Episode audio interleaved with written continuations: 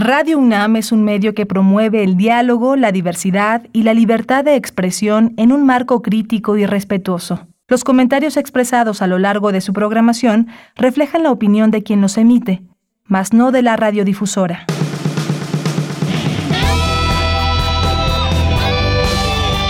Prisma RU. Relatamos al mundo.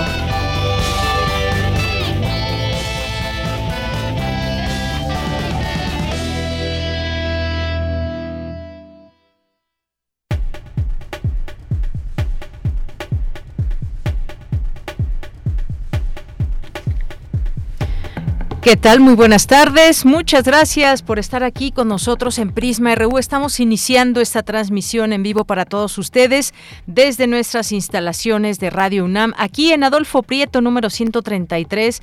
Me da mucho gusto estar aquí con mis compañeros en esta cabina de FM al frente de esta producción, Rodrigo Aguilar, en los controles técnicos Arturo González y aquí en los micrófonos les saluda Deyanira Morán.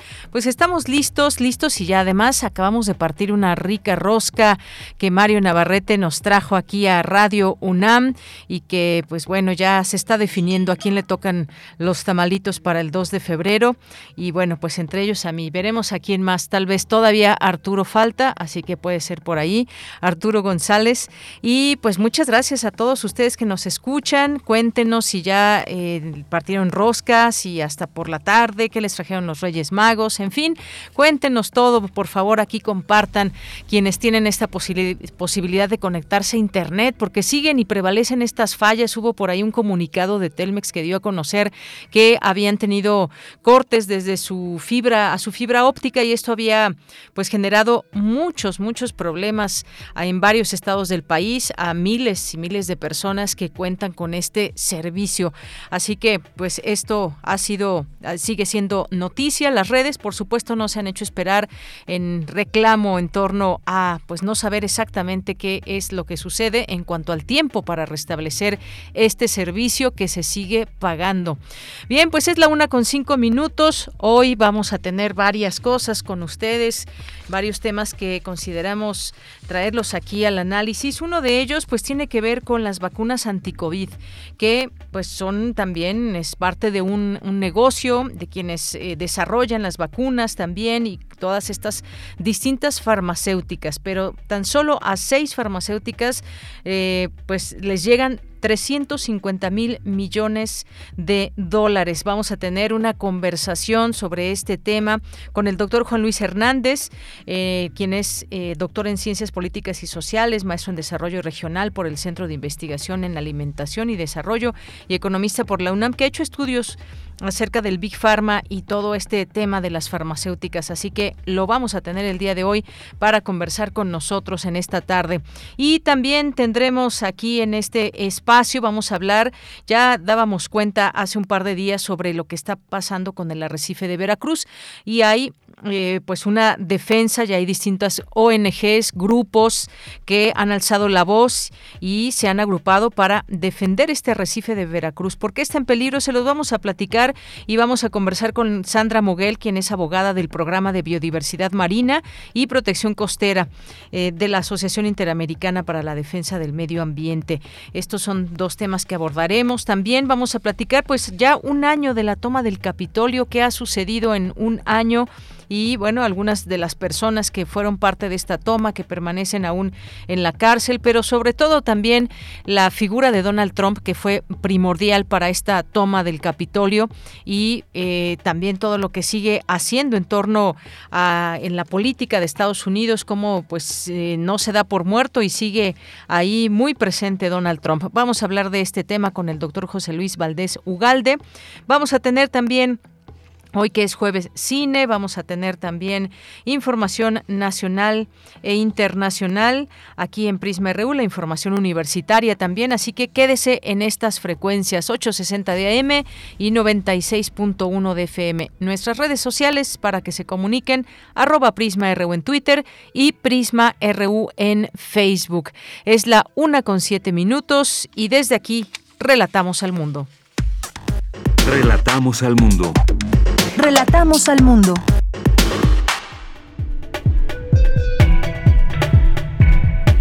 resumen, en los temas universitarios, analiza investigador de la UNAM los mitos que existen alrededor de los transgénicos.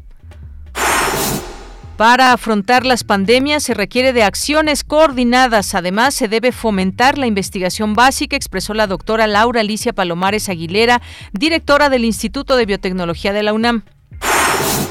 Discuten en la UNAM el tema de la pseudociencia. Estudiantes del Instituto Politécnico Nacional diseñan sistema de alerta y ubicación para mujeres en riesgo de desaparición.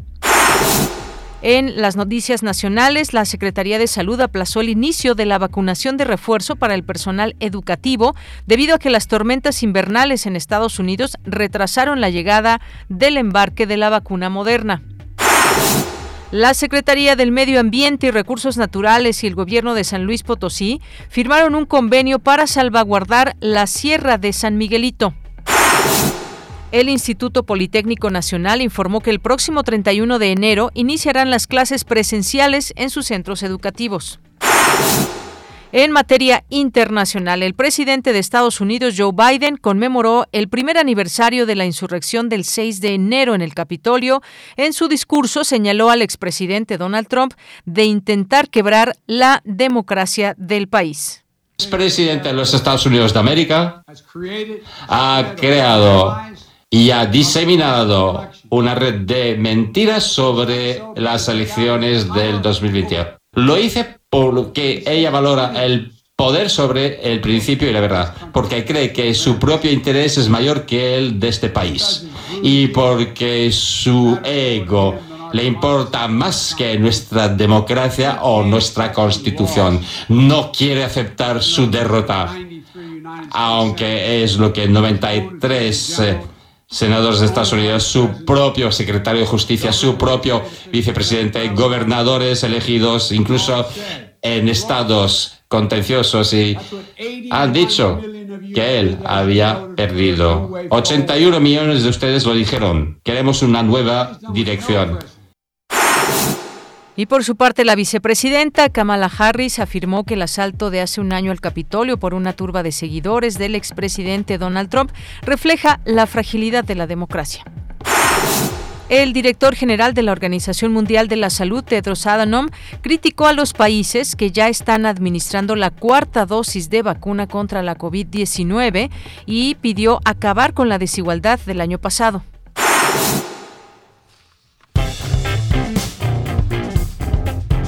Campus RU. Una de la tarde con 10 minutos. Estamos transmitiendo en vivo para todos ustedes. Gracias por estar aquí presentes. Vamos a iniciar con nuestro campus universitario y saludando a todas las personas que en este momento nos están escuchando y que en un, un momento más podremos leer desde dónde nos escuchan, eh, que nos compartan, como les decía, qué les trajeron los Reyes Magos, qué acostumbran hacer en esta, en esta fecha, si acostumbran partir la rosca o no, si ustedes la hacen o no. Don Mario Navarrete pues ya nos puso aquí al día con nuestra rosca aquí para el equipo de Prisma RU. Bien, pues vamos a iniciar eh, con estas informaciones de eh, nuestra universidad.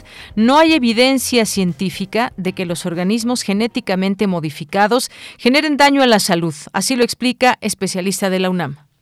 Deyanira, muy buenas tardes. Durante la conferencia Biotecnología, Organismos Transgénicos, sus grandes beneficios y la ausencia de daño, celebrada en la Facultad de Química de la UNAM, el investigador Francisco Bolívar Zapata, Premio Príncipe de Asturias 1991 y académico de esta casa de estudios, refirió que, a partir de la modificación genómica, en los últimos 30 años se han desarrollado proteínas y más de 100 medicamentos de origen transgénico disponibles en las farmacias del país, coagulantes, insulina para tratar la diabetes e interferones contra el cáncer, entre otros. ¿Cómo usando estas herramientas y partes de los seres vivos construimos los transgénicos? Mediante ingeniería genética y otros apoyos, y los cuales en términos generales nos permiten y nos dan un conjunto amplio de beneficios. Insistiré que no hay evidencia de daño ni por su consumo ni por su uso, está siendo satanizado esta tecnología, cuando realmente es una extraordinaria herramienta para contender con muchísimos problemas. Sobre el uso de transgénicos en el campo mexicano, Bolívar Zapata apuntó que desde hace 20 años se cultivan plantas y semillas sin que se hayan reportado efectos nocivos para la salud. Los cultivos genéticamente modificados ayudan a proteger los cultivos y a la biodiversidad al reducir el uso de fertilizantes e insecticidas que contienen químicos recalcitrantes y cancerígenos. Se usan en muchos lugares y en México en particular para eliminar las plagas de insectos. Todos, eh, todos los insectos se eliminan con los insecticidas químicos, pero las plantas transgénicas no los usan. Es injusto que los agricultores en México no puedan libremente usar los OGMs como ocurre en muchísimos países. Son más libres, son, más, son inocuos, más sanos. No podemos sembrar maíz transgénico, está prohibido por una demanda colectiva. Entonces, ¿qué hacemos? Pues lo sembramos, maíz convencional, y usamos los insecticidas químicos para matar las plagas. El cáncer que se detecta en maíz en México, pues ciertamente este cáncer es probablemente debido a los insecticidas químicos que se abusan en muchos lugares. Deyanira, el también miembro del Colegio Nacional, dijo que gracias a la biología sintética y a nuevos métodos como el CRISPR, en el futuro se podrán construir nuevos organismos genéticamente modificados, más precisos y finos. Es el deporte que tenemos. Muy buenas tardes. Muchas gracias, gracias Cindy Pérez Ramírez por esta información. Nos vamos ahora con mi compañera Cristina Godínez. Académica señala que para afrontar las pandemias se requiere de acciones coordinadas. Adelante Cristina, muy buenas tardes. Hola, ¿qué tal Deyanira? Un saludo para ti y para el auditorio de Prisma RU.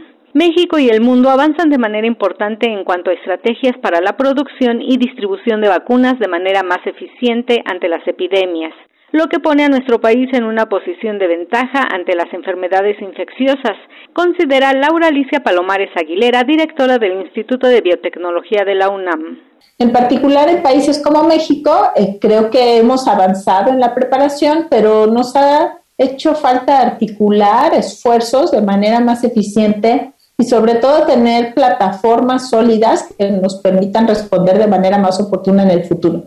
La experta en bioquímica señala que es necesario observar también los contrastes, ya que hay naciones que se han quedado muy atrás. Además, se va a cumplir un año de que las primeras vacunas fueron aprobadas para su uso de emergencia. Sin embargo, todavía hay países que no tienen acceso a ellas. Es muy importante que dejemos este tipo de actitudes y recordemos que esto pues, puede inducir enfermedades infecciosas eh, que pueden resultar en pandemias más adelante y que permanezcamos en casa aislados del resto de personas si tenemos cualquier síntoma que indique una enfermedad infecciosa. La doctora Laura Palomares, primera latinoamericana en ingresar al Comité Asesor Científico de la Coalición de Innovación en Preparación ante Epidemias, recuerda que la humanidad ha sido afectada por pandemias a partir de sus inicios. No obstante, no todas las naciones destinaron los recursos necesarios para afrontarlas. De Yanira, este es mi reporte. Buenas tardes. Gracias, Cristina. Muy buenas tardes. Relatamos al mundo. Relatamos al mundo. Bien, es la una de la tarde con 16 minutos. Hay un tema que queremos tocar, como les comenté al inicio de esta de este informativo, que tiene que ver con las vacunas anticovid que pues generan ganancias millonarias.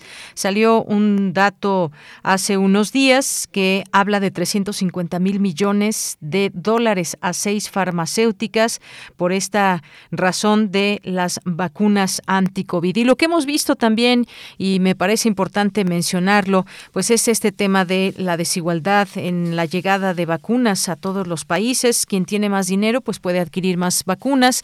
Quienes tienen farmacéuticas, incluso pues de su propio país, pueden tener un acceso mucho más, eh, mucho más amplio que pues otros países que no tienen suficiente dinero para comprar vacunas, pese al mecanismo COVAX. Así que vamos a hablar hoy de este tema. Ya está en la línea telefónica el doctor Juan Luis Hernández.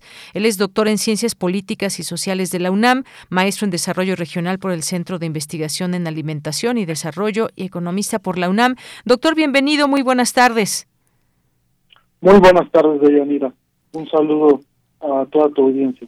Gracias, doctor. Pues este dato que daba tiene que ver con eh, pues un tema de dinero, un tema que tiene que ver también, pues sabemos que todo esto tiene que ver con un negocio también más allá de la salud. Importante las vacunas que han, pues le han salvado la vida a muchas personas en el mundo, pero también es importante hablar de específicamente hay seis farmacéuticas que se han llevado estas eh, ganancias en ese tiempo, 100 millones de personas eh, también hay que mencionarlo, cayeron en pobreza extrema, eh, se suman como gigantes de la industria BioNTech, Moderna y Novavax, les asignaron dinero público para investigación sobre los biológicos, se duplicaron nuevos casos en nuestro país. Bueno, esto ya es eh, comentario aparte de cómo pese a las vacunas, también vemos un repunte entre la población con casos de COVID. Pero bueno, centrémonos en este tema de la parte económica y estos 350 mil millones de dólares a seis farmacéuticas, doctor. ¿Qué,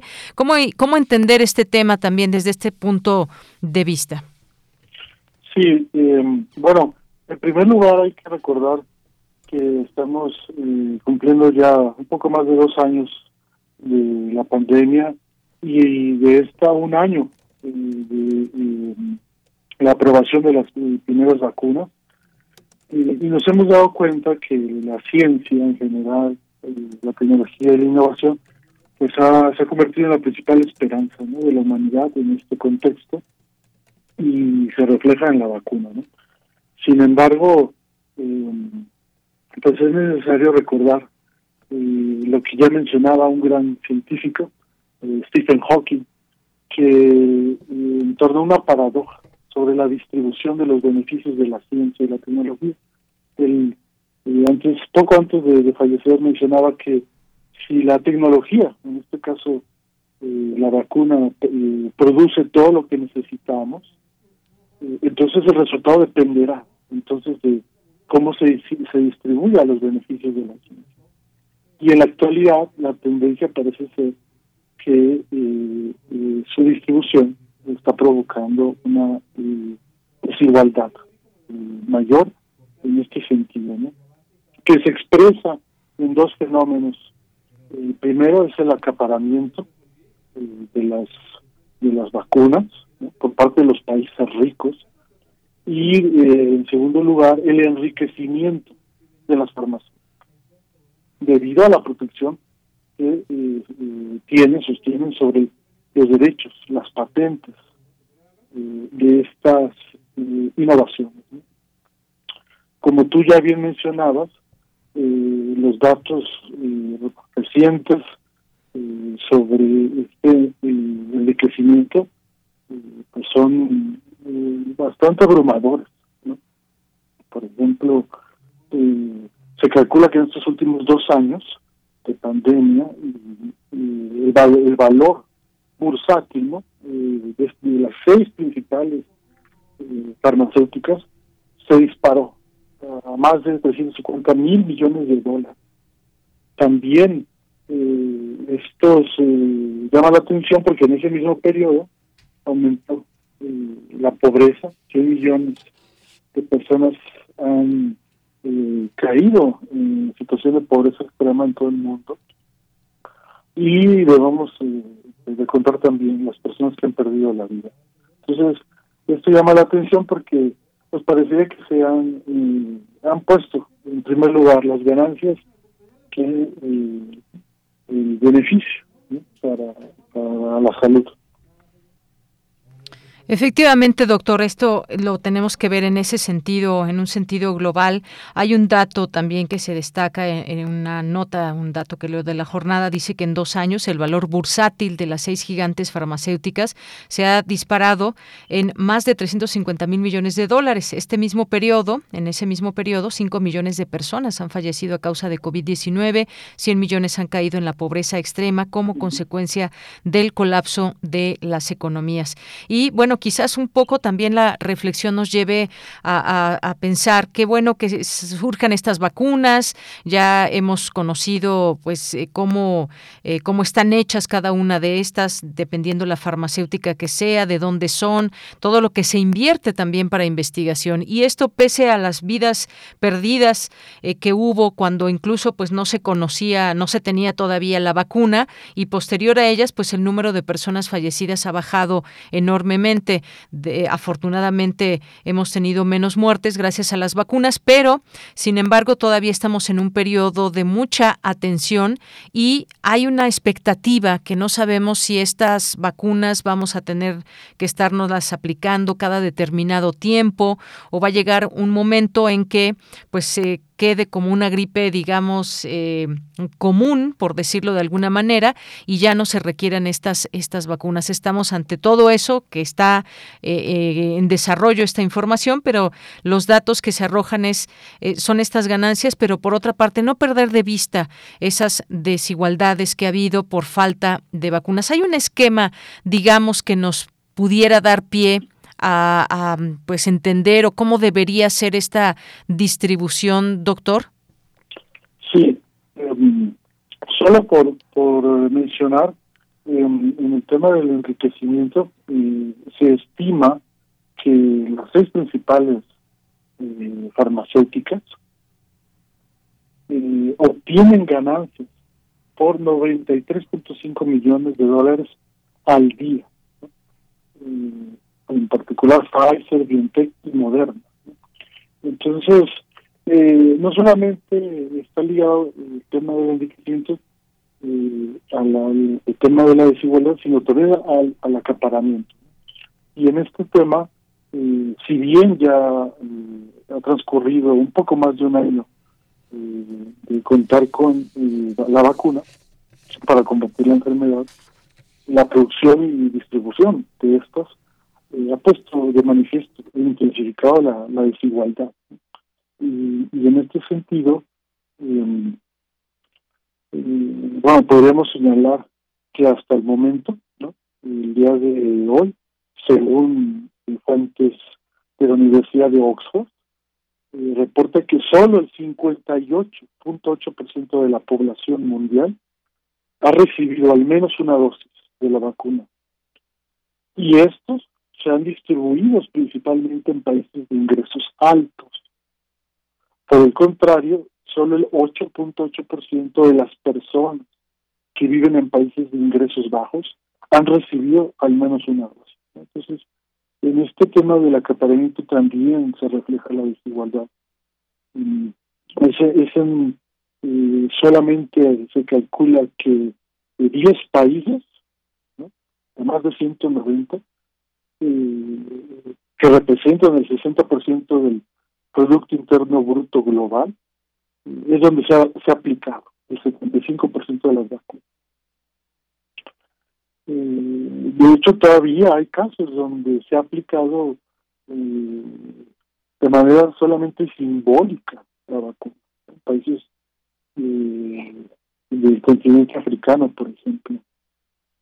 Y el problema es que estamos ante la eh, aparición de nuevas variantes, lo sabemos, y este acceso desigual es el mejor aliado de la pandemia, porque permite que estas variantes se, desarrollen eh, libremente y, el contagio aumente, eh, condenando a la población a, seguramente pues a unas no solamente más muertes, sino también a que se alargue la crisis económica, que también es preocupante. Eh, hay que recordar que eh, las expectativas de recuperación eh, de la economía mundial para el 2022 es, del 4.9%, 5%. en general, hay países, economías avanzadas, de los países ricos, industrializados, pero también de países o economías emergentes, donde esta recuperación, por supuesto, eh, varía. Pues sí, son, son... Sí, adelante, doctor. entonces es importante tener en cuenta que en la actualidad hay una combinación tanto de acaparamiento de las vacunas en unos cuantos países. Ya el gobierno mexicano recientemente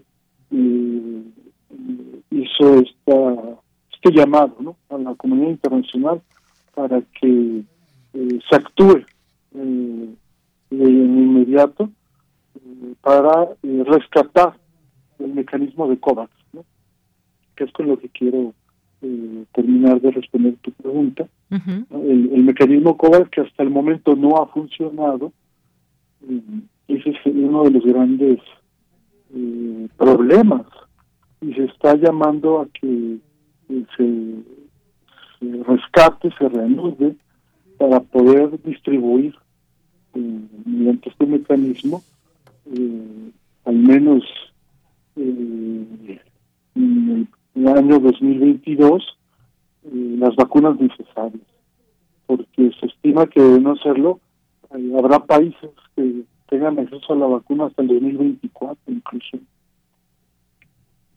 Efectivamente, este mecanismo siempre es importante mencionar por qué no funcionó. Ahí está este mecanismo COVAX y vemos estos porcentajes que en algunos países, los países pobres, pues no llegan a veces ni al 5% en la aplicación de estas vacunas contra otros países que van en sus terceras y hasta cuartas dosis que se están proponiendo y que incluso tienen ahí eh, pues en espera distintas vacunas para poderse aplicar entre su población.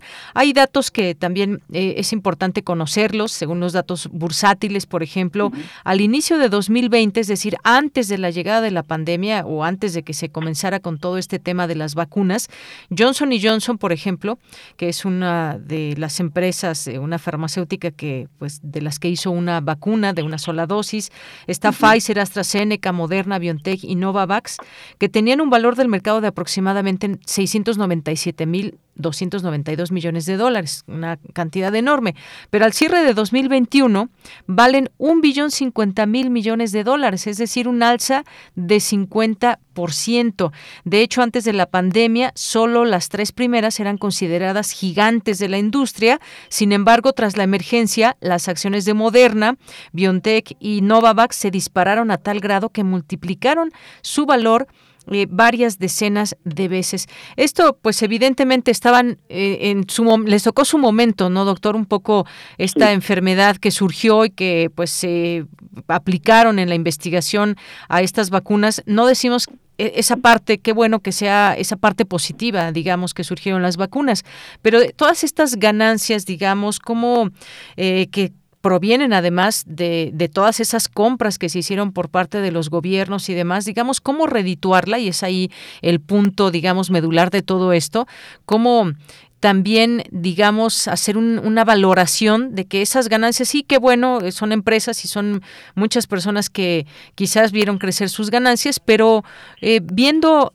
em, desde una óptica global, y con todo este problema que tenemos encima donde muchas naciones no tienen acceso eh, muy grande a, a las vacunas, pues qué se puede hacer desde esas farmacéuticas, qué se debería de hacer. Pensamos también ya en el Big Pharma y pensamos también en que pues no, no todo tendrían que ser ganancias y ganancias para quienes eh, hicieron estas vacunas, sino también redituar un poco en las necesidades que hay del mundo. Eh, ¿O estoy equivocada o cómo ve este punto de vista, doctor?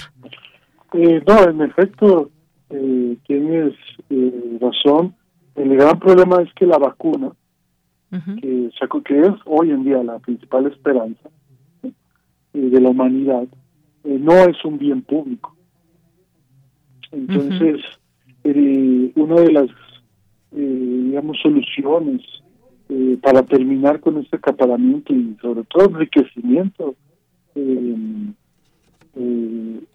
llama la atención frente a a, los graves eh, efectos que hoy parece que enfrenta la sociedad eh, es, justamente terminar con este eh, con el carácter comercial con el enfoque comercial que tiene es necesario impulsar otro enfoque que no dé prioridad al, enfoque comercial.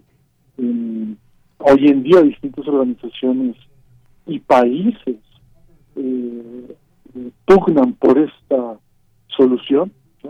Sin embargo, son países, los países eh, ligados a las, a las grandes farmacéuticas, al Big Pharma, Estados Unidos, Alemania, Francia, eh, se niegan, eh, se han negado a compartir la tecnología, a compartir las patentes, a permitir que la vacuna se produzca en otros países y también a otorgar mayores estímulos y recursos. Em, también se han efectuado eh, en los últimos dos años un gran número de contratos secretos entre de manera bilateral entre gobiernos y las farmacéuticas. No, no, no se sabe, se desconoce eh, estos acuerdos por todo este enfoque de, lo que se le llama la ciencia cerrada. Y la propuesta es todo lo contrario, una ciencia abierta, donde se permita eh, pues, compartir los beneficios de la ciencia Hoy no, hoy no están siendo eh, compartidos de manera eh, eh, solidaria, al contrario, estamos viendo una mayor desigualdad y debe ser el momento para presionar aún más en todos los sentidos para que se dé un giro ¿no? a este enfoque,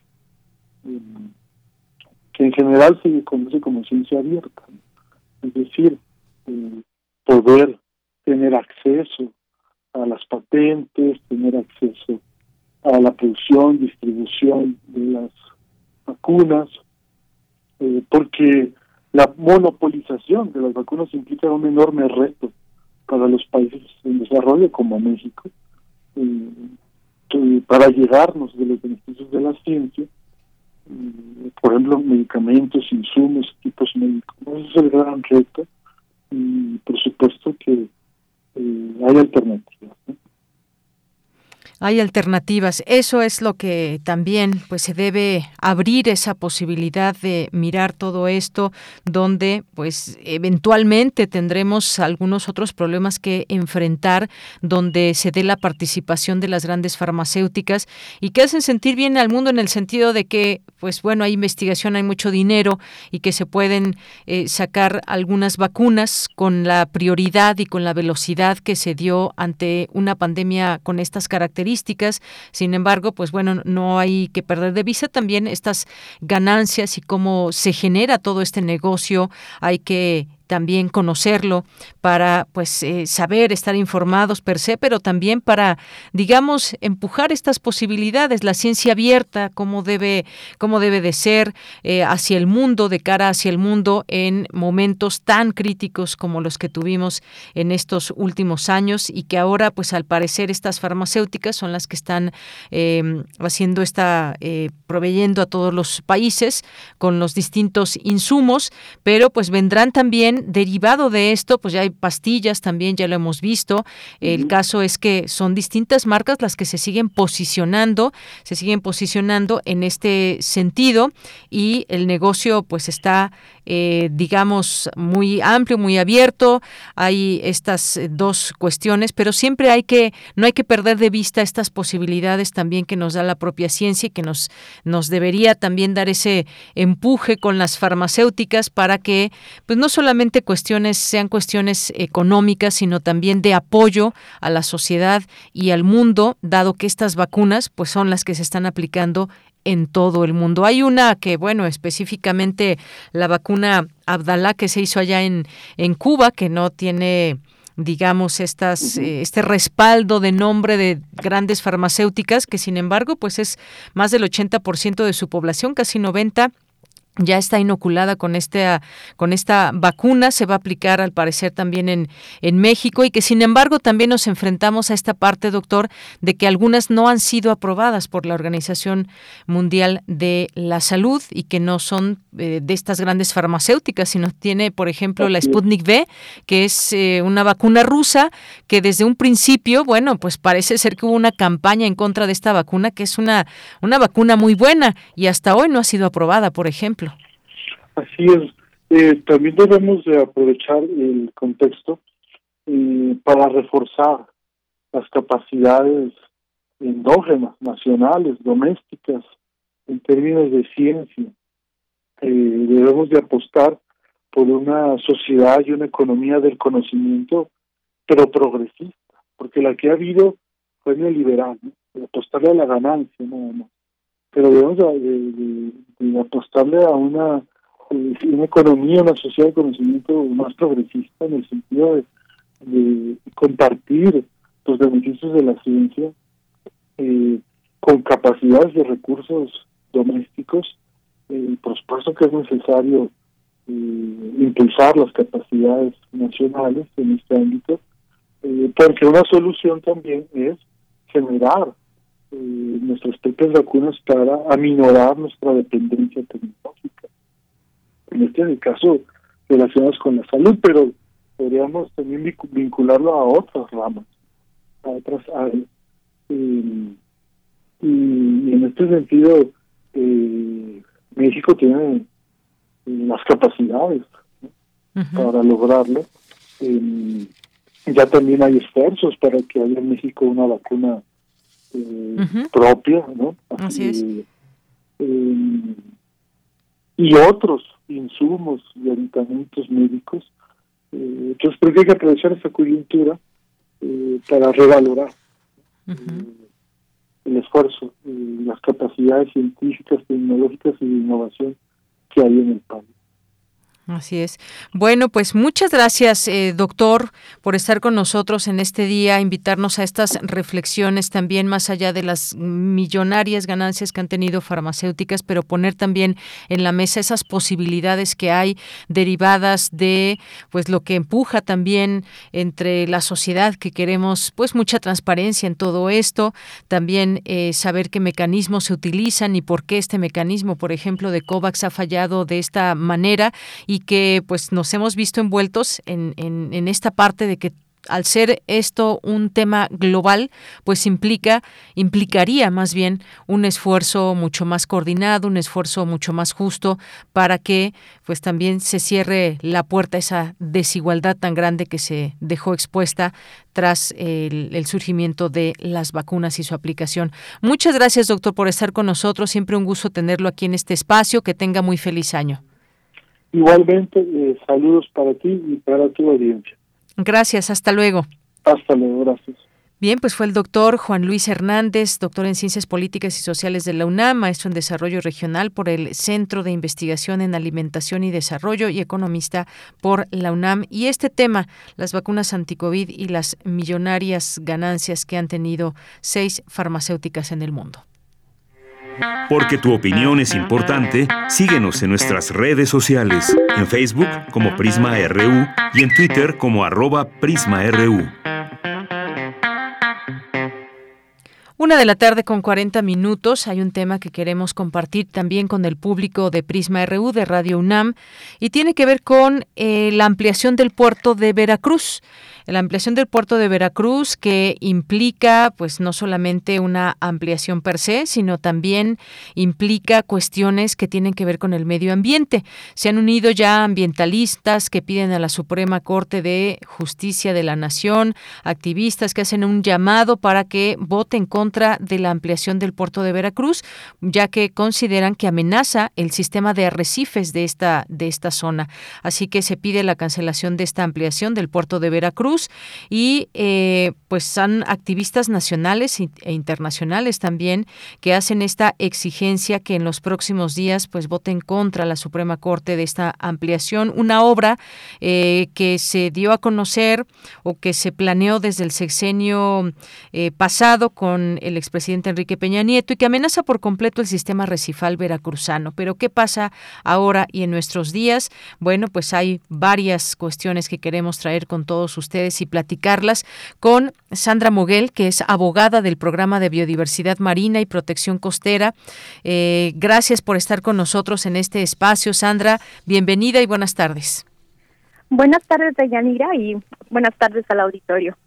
Bien, pues me gustaría que nos platicaras un poco, que nos pongas en contexto acerca de esta ampliación del puerto de Veracruz, qué pasaría con esta ampliación cuando estamos hablando también de, los tiempos, de los tiempos, hay esta petición a la Suprema Corte, se han unido pues varias organizaciones, decía yo, nacionales e internacionales de la sociedad civil para intentar frenar esta, esta construcción. Cuéntanos un poco, ponnos en contexto, por favor, Sandra.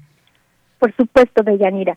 Eh, yo soy abogada de la Asociación Interamericana para la Defensa del Ambiente y eh, nos interesa mucho este caso de Veracruz que venimos colaborando desde el 2016, que es la época en la que eh, residentes ahí de la zona conurbada de Veracruz eh, presentaron una demanda de amparo por eh, pues las afectaciones tanto para los derechos de ellos, de esas personas que residen en ese lugar, como para la protección del mismo sistema recifal veracruzano.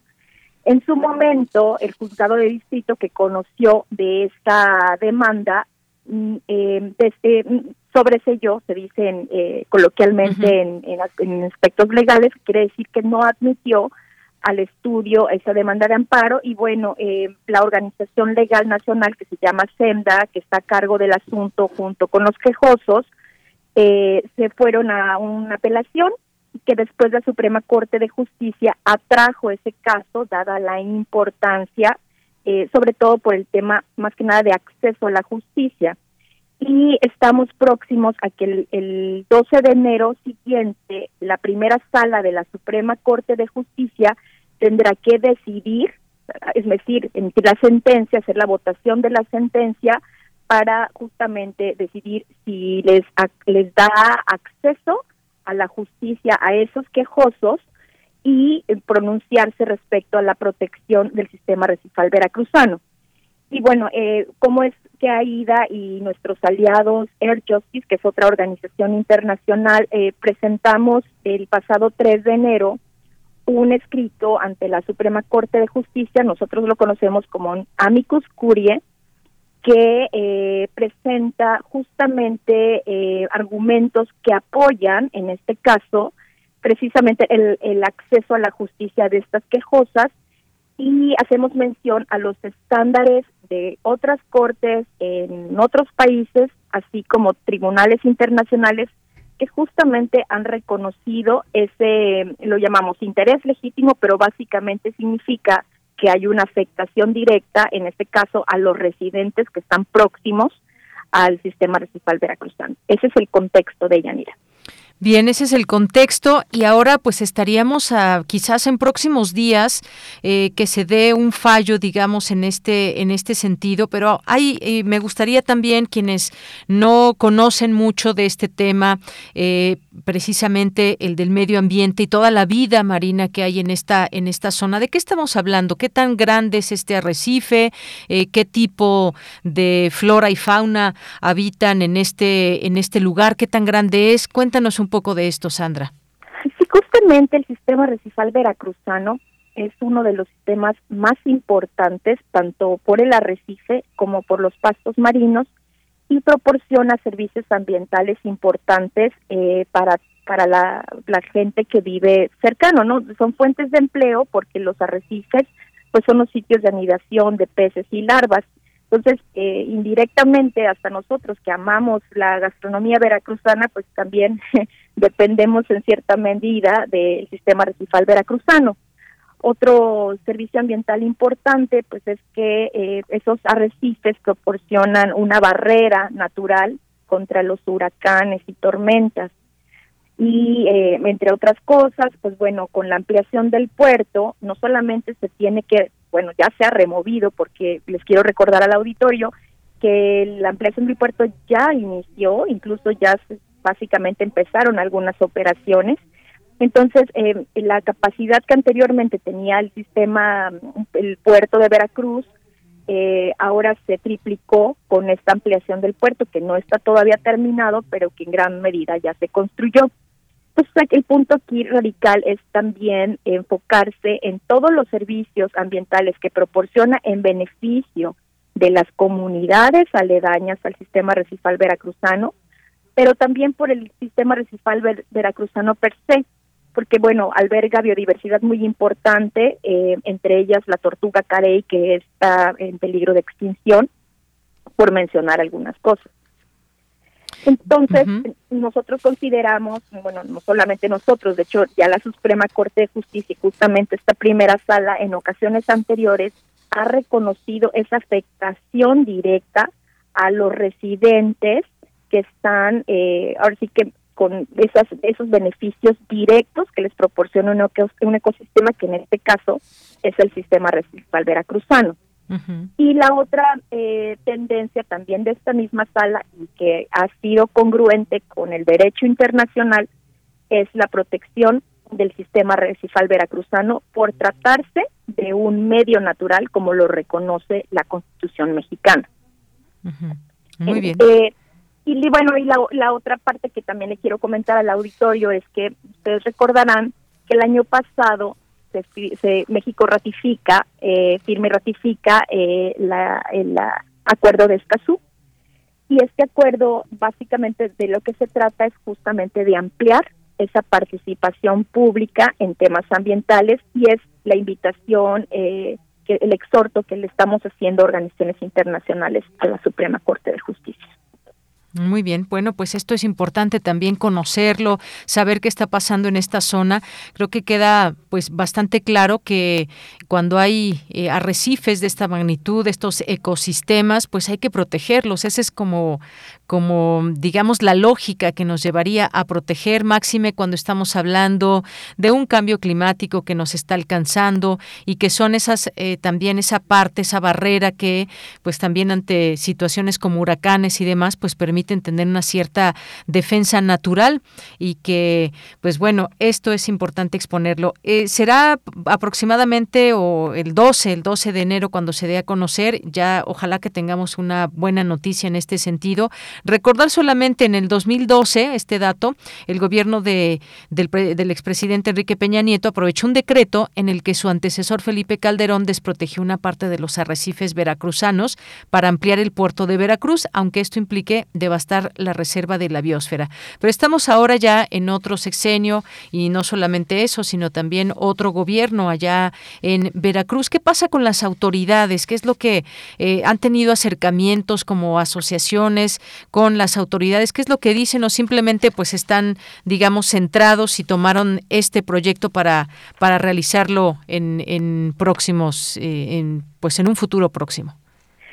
Sí, Deyanira. Bueno, sí se tienen normalmente previo a una a una demanda, normalmente se buscan acercamientos para poder explicarles cuál es la preocupación.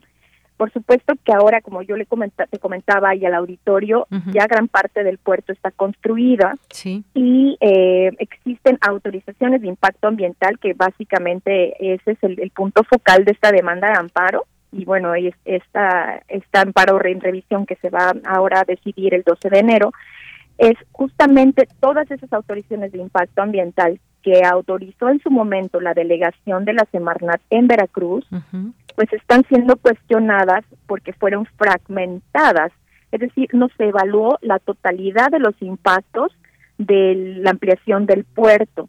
Y por lo tanto entonces la información está incompleta y como tú bien dices, en su momento hasta desincorporaron parte del, del polígono del área natural protegida justamente para poder permitir esa ampliación del puerto. Y eh, el otro punto importante es que no se tomó en consideración la mejor información científica disponible en su momento y dejaron de lado arrecifes que eh, sumergidos que se acaban de encontrar y incluso uno que ya estaba mapeado que se llama el, el arrecife de la loma. Entonces, las autoridades actuales, al menos las federales, pues bueno, ellos básicamente son la contraparte. Ellos están en, ahora sí que en la defensa de pues de sus resoluciones. eh, y básicamente pues como ya también está está eh, construida gran parte de esa ampliación, entonces, pues ellos ahora sí que están manteniendo su decisión eh, pues, tomada en su momento ante la misma corte, que es ahora sí que va a decidir este próximo 12 de enero. Bien, pues el próximo 12 de enero sabremos qué, qué, pasa con todo esto, por lo pronto, y con esta ampliación que ya, digamos, ya está y sigue eh, en marcha. Eh, yo decía, es importante saber qué está pasando por debajo, por debajo del agua también, eh, Sandra, porque pues ahí está esa, esa vida, esos ecosistemas que confluyen y como en otras zonas que también en muchas ocasiones se ven afectadas por construcciones, pues debe, se debe alzar la voz, no solamente como cuestión de, de protección del medio ambiente, que ya con eso basta, sino también, pues bueno, hablar de, de pues muchas eh, personas también que puedan beneficiarse de ello y demás, pero bueno, ahí está expuesto esta situación. Ojalá que tengamos esa oportunidad de conversar después del 12 de enero con buenas noticias y de cualquier manera, pues estar atentos a cómo se desenvuelven estos temas que tienen que ver y están ligados con el medio ambiente. ¿Algo más que quieras agregar, agregar Sandra? Bueno, que este precedente, además de que es, es muy importante dada eh, la confirmación que realizaría eh, la Suprema Corte de Justicia sobre esa afectación directa que tenemos los vecinos de un ecosistema, eh, es también la primera oportunidad importante que tienen los ministros de esta primera sala para crear un precedente vinculante esto significa que si son cinco ministros los que van a entregar, integran esta sala, si cuatro eh, votan a favor de este proyecto de sentencia del ministro José Luis eh, Alcántara Carranca, eh, estarían creando a ver si que una jurisprudencia. Ese, ese es un, un gran evento. Muy bien, pues bueno, Sandra, muchas gracias, gracias por estar con nosotros, abogada, por explicarnos pues de qué va todo esto y esta unión que se hace con distintas agrupaciones ambientalistas que pues ayer daban una conferencia eh, con los medios de comunicación para pues aclarar todas estas dudas que pueda haber en torno y pues muchas gracias por estar aquí, ojalá que en otro momento podamos seguir platicando. Gracias a ti por el espacio, de Yanira, y saludos al auditorio. Gracias, muy buenas tardes. Bien, pues fue Sandra Moguel, abogada del Programa de Biodiversidad Marina y Protección Costera de la Asociación Interamericana para la Defensa del Medio Ambiente y este arrecife de Veracruz. Estaremos atentos a esa resolución del próximo 12 de enero en la Suprema Corte de Justicia de la Nación. Nacional RU.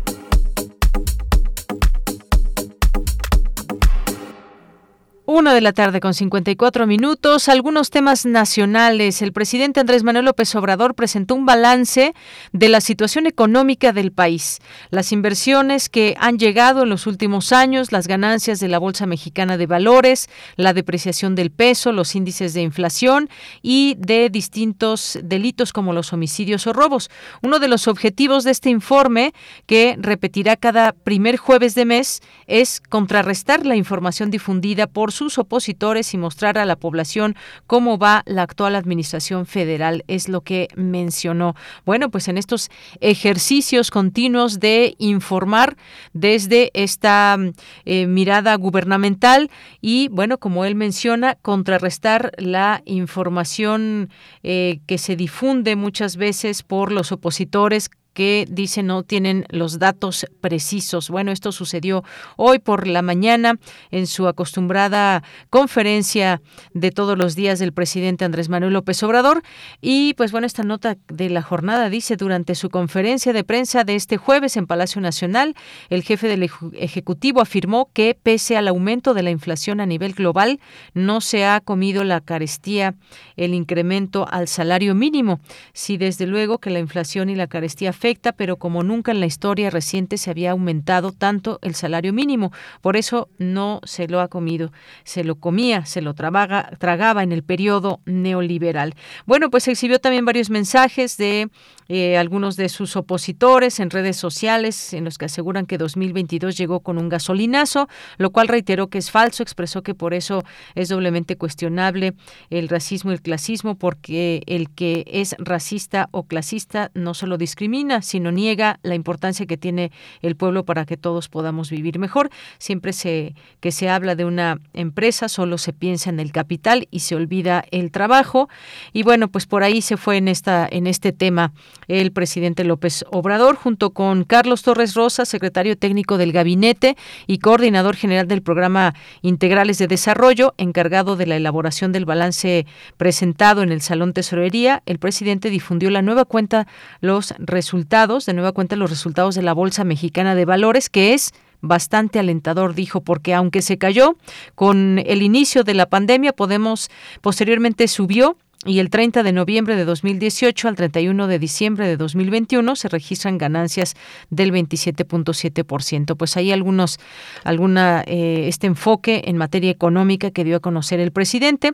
Luego hay otra más también ligada a la economía. Inflación no cederá objetivos de 2022 según minutas del Banco de México. Eh, Incluso el balance de riesgo sobre la trayectoria se ha deteriorado y en parte se debe a que la tendencia en los precios es importada del encarecimiento que también se vive en Estados Unidos, muestran las minutas del organismo central. Dice también esta nota que durante la última reunión de política monetaria, cuando se decidió incrementar a 5.50% la tasa de referencia, todos los integrantes de la Junta de Gobierno del Banco de México indicaron que las presiones inflacionarias globales globales e internas continúan afectando a la inflación anual general y subyacente, esta última menos propensa a la volatilidad. Bien, pues ahí estos eh, temas. Hay otro más, otro más nos da tiempo. Ningún gobierno estatal puede detenerlo. El tren Maya es obra federal, dice el presidente López Obrador, independientemente del gobierno que llegue a Quintana Roo.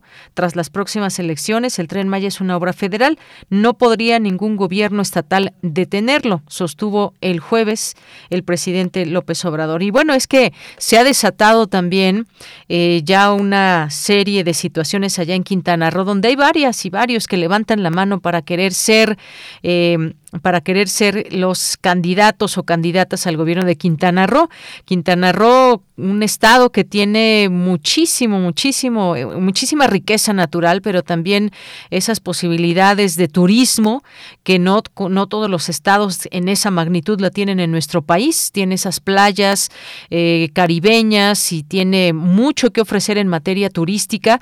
Bueno, pues eh, siempre es importante conocer hacia dónde va también en el tema político Quintana Roo y bueno, pues hoy se van conociendo algunas figuras que ya claramente pretenden ser o gobernador o gobernadora para este estado.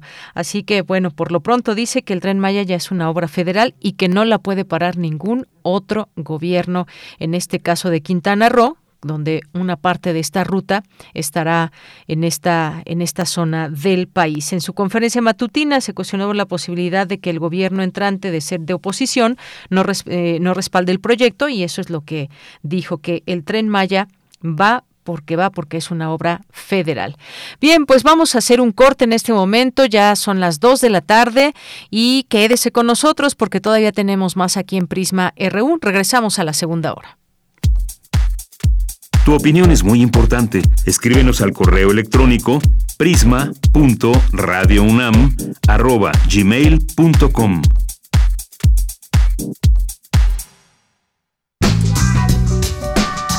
La psicología analiza al ser humano, sus escenarios y comprende su realidad.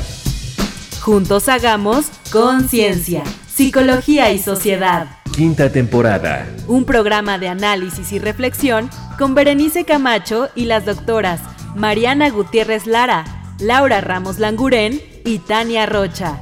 Todos los lunes a las 18 horas por el 96.1 de FM. Y sigue la conversación en radiopodcast.unam.mx. Radio UNAM, Experiencia Sonora. Es muy tedioso hacer siempre lo mismo.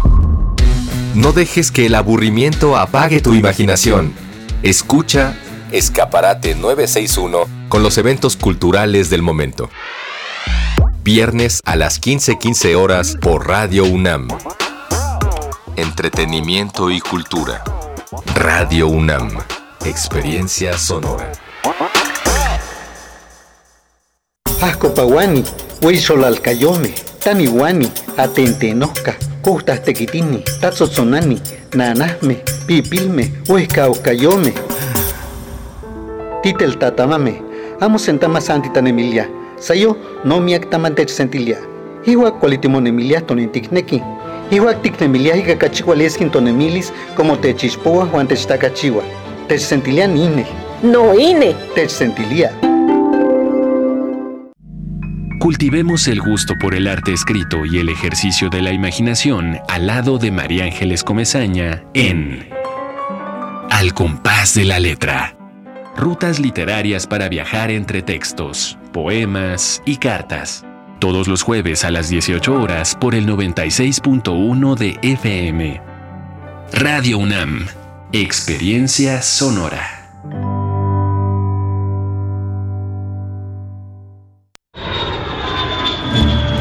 46 emisoras de 17 países de Europa, América y África.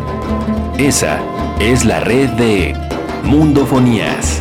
Música para descubrir el mundo.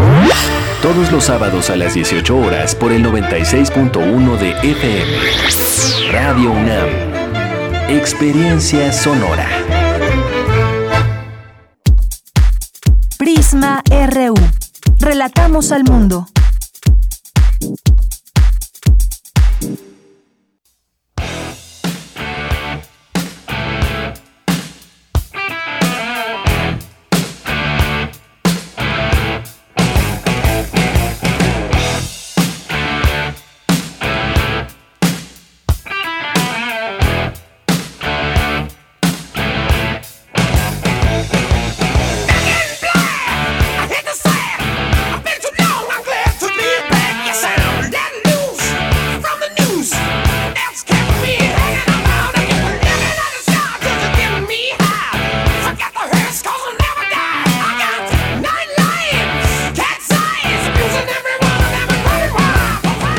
De la tarde con tres minutos. Estamos de regreso aquí en Prisma RU con, con mucha música. Estamos escuchando a ACDC con esta canción Back in Black, porque un día como hoy, pero de 1953, nace Malcolm Young, guitarrista rítmico y compositor de este grupo, hermano de Angus Young, guitarrista principal de esta misma banda. Así que disfruten un poco más de ACDC.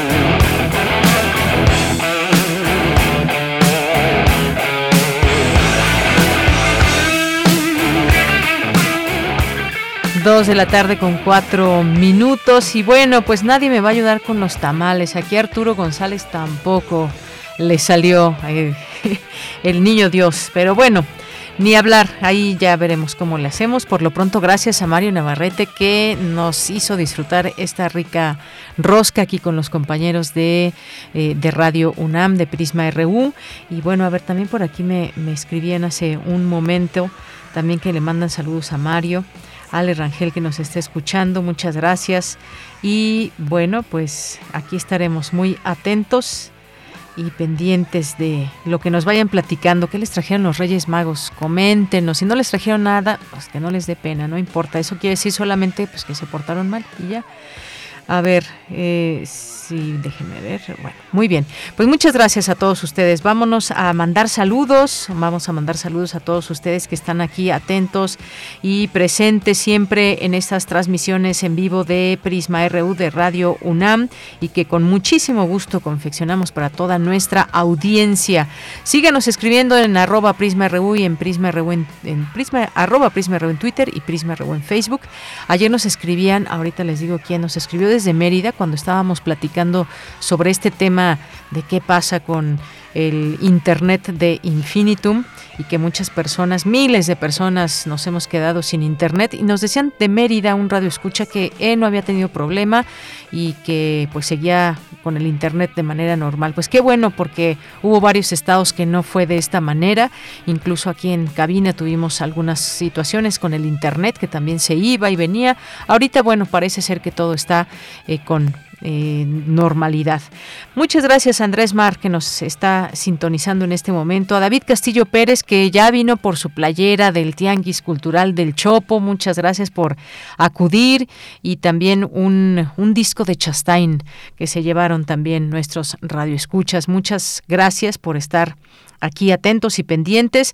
Vamos a ver de vez en cuando echar una llamadita ya al Tianguis Cultural del Chopo para saber más de, de sus eventos, de grupos que ya se van presentando también y por supuesto si hay más playeras, pues adelante. Santiago Luis Enrique Castillo, muchas gracias por estar por aquí también. Eh, gracias a José Ramón Ramírez, muchos saludos. Armando Aguirre que nos dice, pienso que una solución parcial es que los países como México pudieran contar con tecnología propia cosa difícil.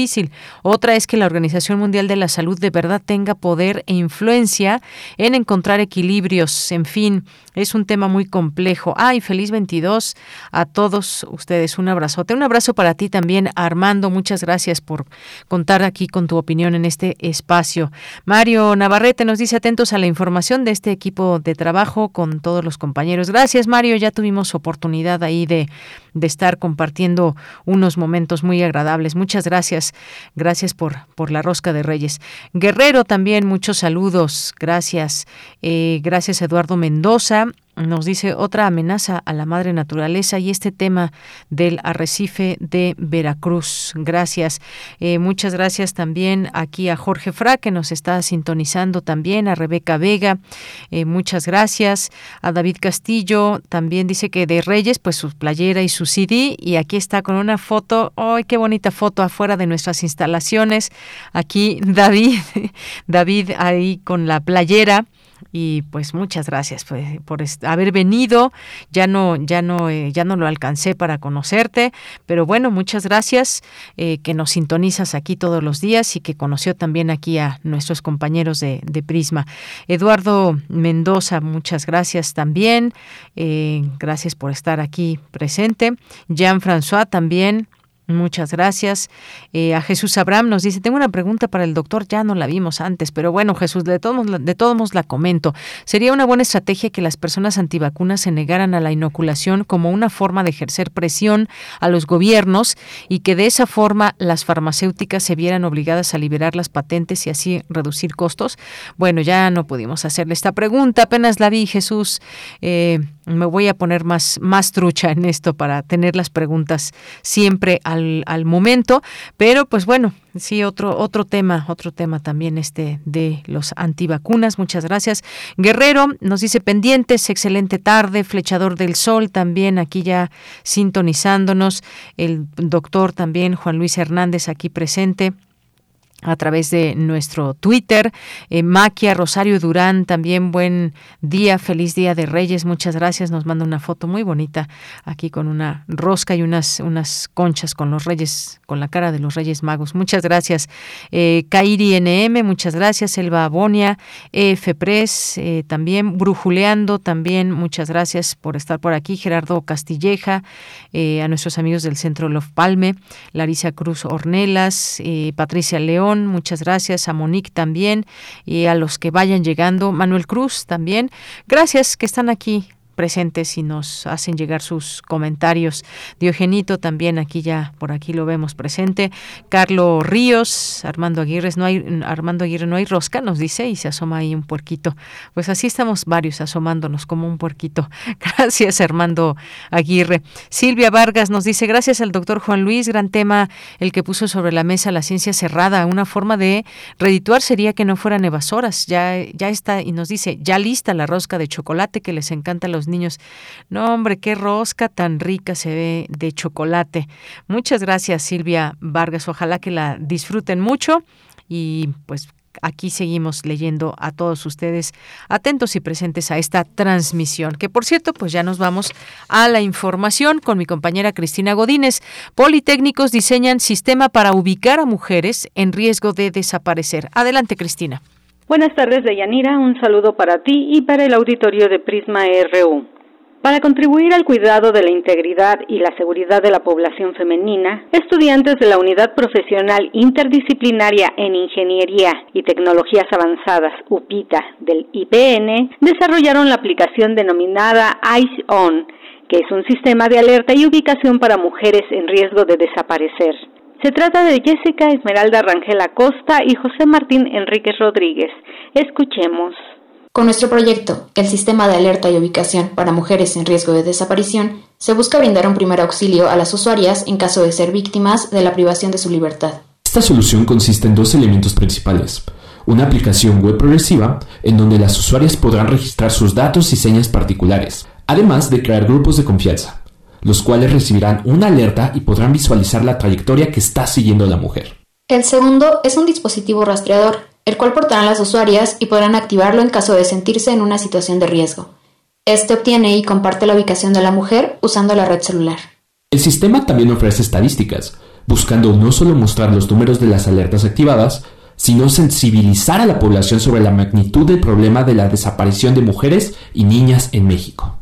Esta herramienta tecnológica es única en su tipo y puede visualizarse en un mapa de desplazamiento de la usuaria durante cinco horas mediante un dispositivo rastreador y una aplicación Progressive Web App, a la que se puede tener acceso desde cualquier dispositivo con conexión a Internet. Los jóvenes del IPN señalaron que este sistema está enfocado, por el momento, a mujeres del Estado de México. De Yanira cabe señalar que con este proyecto los politécnicos se titularon como ingenieros en telemática. Este es mi reporte. Buenas tardes. Gracias, gracias Cristina Godínez por esta información. Nos vamos ahora con Cindy Pérez Ramírez. Prácticas como la astrología, el reiki, la homeopatía, la telepatía, la telequinesis, entre otras, se han popularizado cada vez más en nuestra sociedad, por lo cual es necesario discutir el límite entre las actividades netamente científicas y las que no lo son. Cuéntanos, Cindy, adelante. ¿Qué tal, Deyanira? Te saludo con mucho gusto a ti y a todos los que nos están escuchando en Prisma RU. En el marco del Seminario Permanente de Bioética se realizó en la Facultad de Medicina de la UNAM la conferencia La Ciencia versus Pseudociencia, en donde Martín Bonfil, académico de la Dirección General de Divulgación de la Ciencia de la UNAM, dijo que la ciencia cuyo producto es el conocimiento también se compone de consensos de la comunidad médica dados por resultados y no por conspiraciones. A veces invocan a las eh, farmacéuticas transnacionales, que por supuesto, siendo compañías privadas y transnacionales, tienen que ser absolutamente malignas. Y a partir de esta presentación, eh, convencen a mucha gente de que, de que deben recurrir a ellas y de que si recurren a ellas van a poder tener este, salud, van a poder evitar los efectos nocivos de la medicina basada en evidencia, de la medicina científica.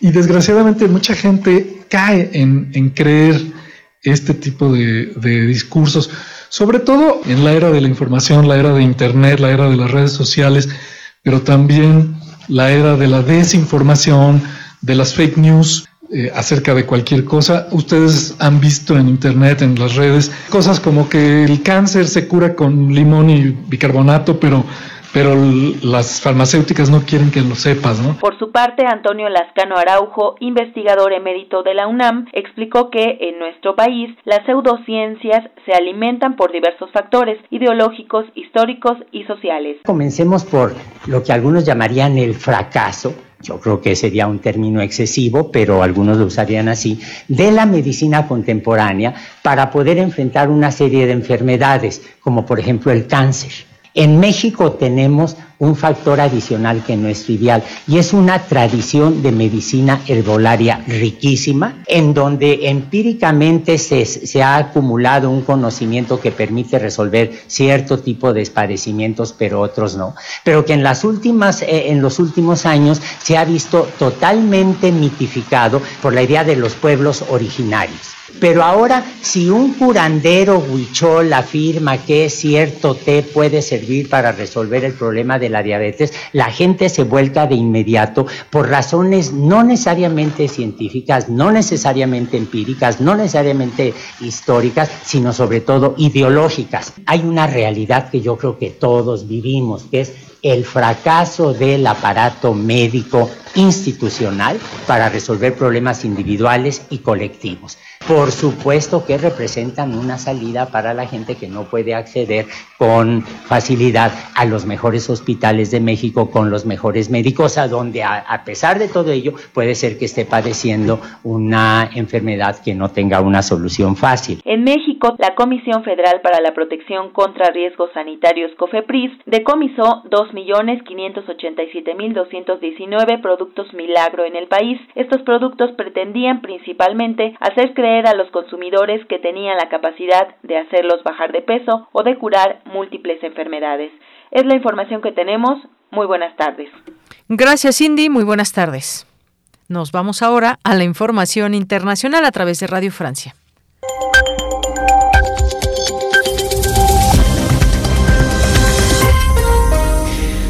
Hola a todos, bienvenidos a esta sintonía de Radio Francia Internacional en este jueves 6 de enero que arranca ya con un resumen de la información internacional. Carmele Gallubo Tensión y confusión en estos momentos en Almaty, principal ciudad de Kazajistán y epicentro de las revueltas contra la subida del precio del gas y contra el régimen autoritario que dirige el país. Informaciones de última hora dan cuenta de una explosión seguida de disparos en la plaza central de Almaty. Según testigos citados por la agencia TAS, los soldados disparan contra los manifestantes y los vehículos presentes en la zona. Anoche, según la propia policía kazaja. Las fuerzas del orden mataron a decenas de manifestantes que intentaban tomar edificios administrativos y gubernamentales en esa ex república soviética. El presidente Tokayev ha pedido ayuda a Moscú, que ya ha enviado un primer contingente de soldados rusos a Kazajistán. El gobierno italiano anuncia que la vacunación contra el COVID será obligatoria para todas las personas mayores de 50 años, es decir, la mitad de la población que es también la de mayor riesgo. Hay que frenar la curva de contagios y animar a esa minoría que aún no se ha vacunado a hacerlo, ha dicho el primer ministro italiano Mario Draghi, minoría que pesa dramáticamente en los servicios de cuidados intensivos. Hernán Polo Fritz, especialista en medicina interna en el Hospital de Vimercate cerca de Milán. En terapia intensiva, el 80% de los pacientes que ocupan lugar en terapia intensiva son pacientes no vacunados. Por lo tanto, tenemos pocos pacientes no vacunados, porque el 80 y pico por ciento se vacunó. Pero estos pocos pacientes no vacunados ocupan muchísimo lugar en terapia intensiva e incluso en los repartos normales. Por lo tanto, para evitar que la cosa empeore y ponga en gran dificultad el sistema sanitario nacional, se, se decidió de hacer esta, esta medida fuerte, porque es una medida fuerte. Obligar a las personas a vacunar es muy fuerte. Prosigue el pulso entre Novak Djokovic y las autoridades australianas. Los abogados del tenista han conseguido que su cliente no sea expulsado de Australia, al menos hasta el lunes, día en que un tribunal examinará la demanda interpuesta contra la decisión de las autoridades de negarle la entrada en el país por no tener garantías de que Djokovic esté vacunado contra el coronavirus. Y espera la intervención hoy del presidente de Estados Unidos, Joe Biden, cuando se cumple un año del asalto al Capitolio por los simpatizantes de Donald Trump. Bien, pues continuamos en estas informaciones internacionales. Son las 2 de la tarde con 20 minutos y bueno, pues aquí tendríamos una tendríamos una plática con el doctor José Luis Valdés Ugalde, pero pues bueno, ojalá que podamos tenerla y si no, pues bueno, vamos a comentar algo justamente de todo lo que está pasando en el mundo. El mundo libre una batalla entre la democracia y el autoritarismo, dice Joe Biden. Eh, este eh, día el presidente prometió que no permitirá que nadie ponga un puñal en la garganta de la democracia, eh, de la democracia estadounidense, después de haber acusado a su predecesor de haber intentado impedir un traspaso pacífico del poder el pasado 6 de enero durante el asalto al Capitolio. Ya se cumple un año de este asalto al Capitolio por parte de seguidores de Donald Trump. Para Biden, Estados Unidos y el resto del mundo libran una batalla entre la democracia y el autoritarismo. Eh, dijo que por primera vez en la historia un presidente no solo perdió las elecciones, trató de evitar el traspaso del poder pacífico cuando una turba violenta irrumpió en el Capitolio, es lo que dijo el presidente Joe Biden en un discurso solemne en el Congreso que fue atacado hace un año por simpatizantes de Trump que intentaban impedir la certificación de su victoria en las elecciones presidenciales. No era un grupo de turistas, era una insurrección armada, añadió el demócrata. Y pues esos momentos que se seguían minuto a minuto por el mundo de ver cómo se desarrolló este ataque al Capitolio de Estados Unidos, asusados por supuesto en parte por el expresidente Donald Trump y pues bueno, al afirmar el expresidente que hubo fraude electoral, hay que recordarlo, y que ha creado y difundido una red de mentiras sobre las elecciones de 2020. Eso lo recordó de nueva cuenta hoy el presidente Joe Biden. Lo ha hecho porque dice valora el poder por encima de los principios porque antepone su propio interés al interés de su país, insistió el presidente Biden, añadiendo que montó su mentira durante meses. Bueno, pues ahí las palabras de Joe Biden al recordar esta situación de hace un año.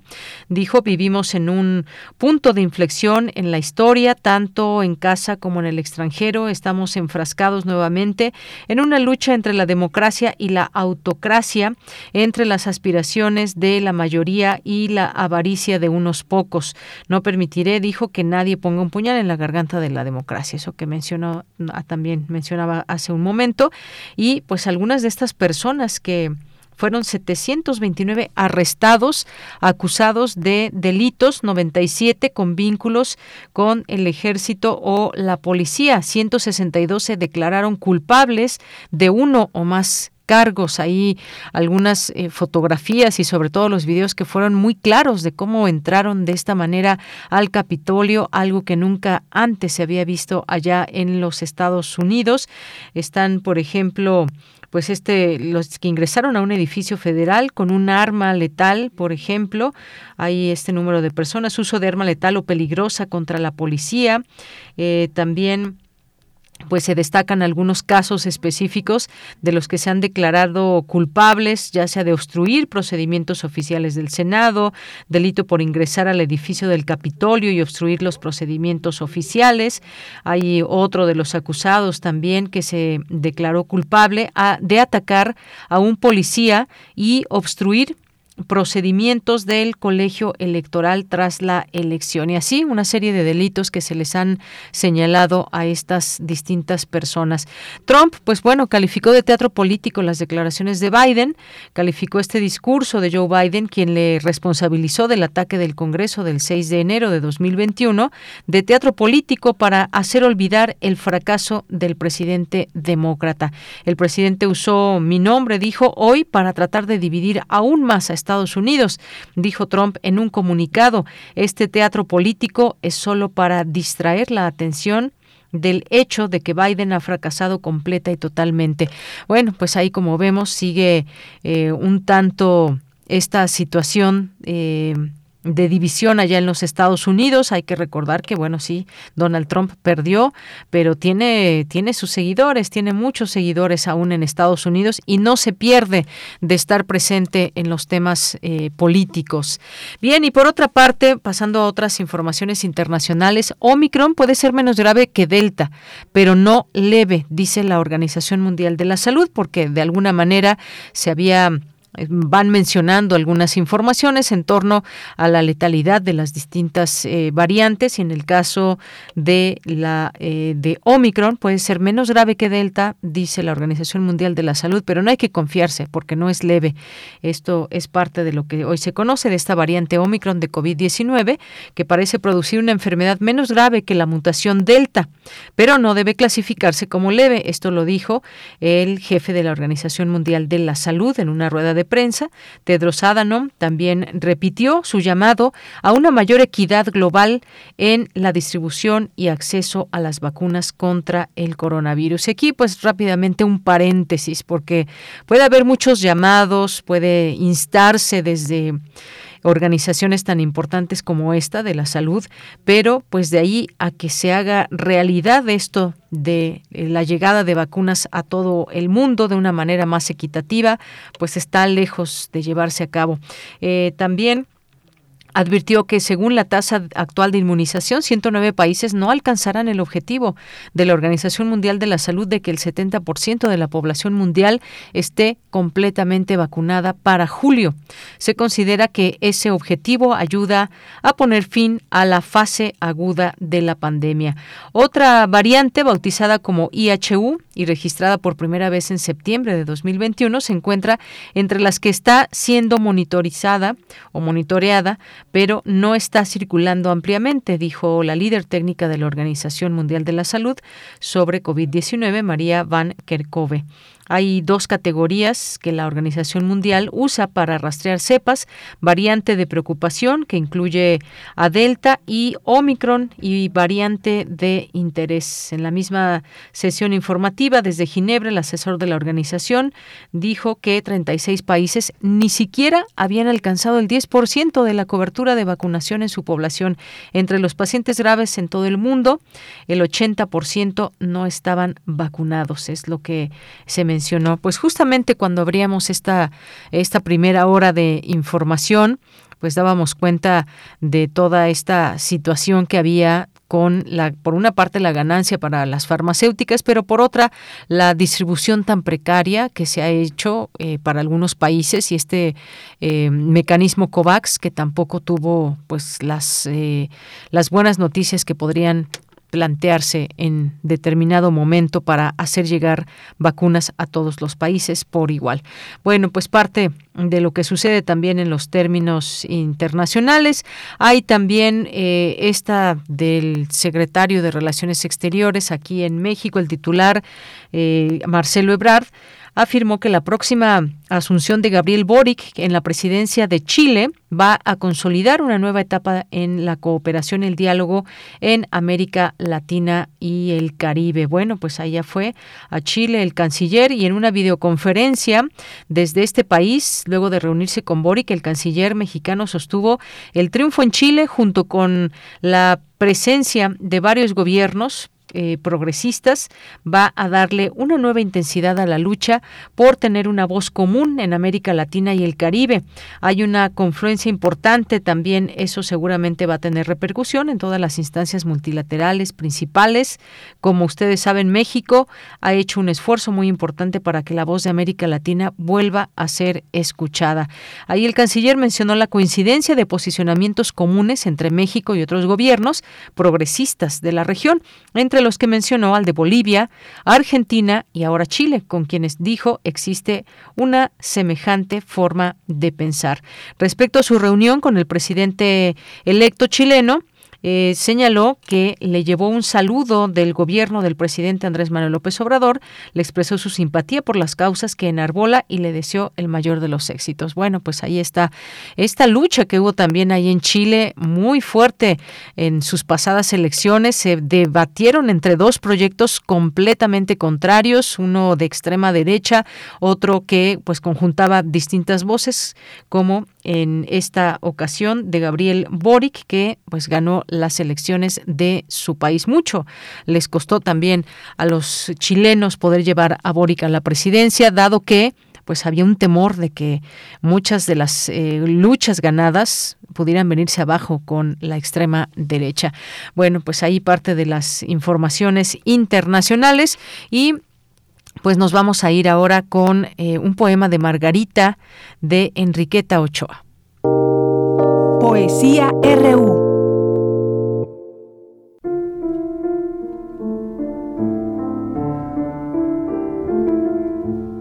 Después de leer tantas cosas eruditas, estoy cansada.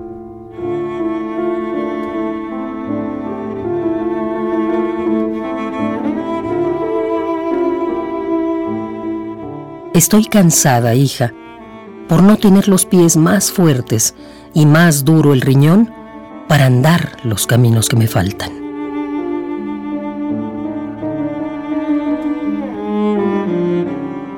Perdón este reniego pasajero al no encontrar mi ubicación precisa y pasarme el insomnio acodada en la ventana cuando cae la lluvia, pensando en la rabia que muerde la relación del hombre con el hombre.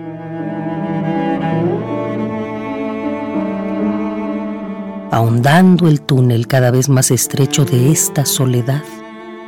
En sí, un poco la muerte anticipada.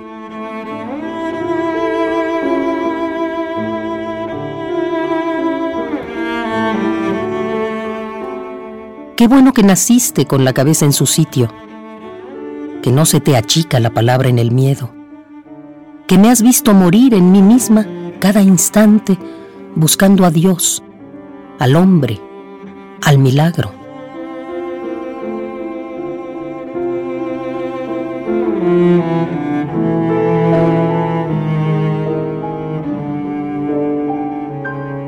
Tú sabes que nacimos desnudos en total desamparo, y no te importa.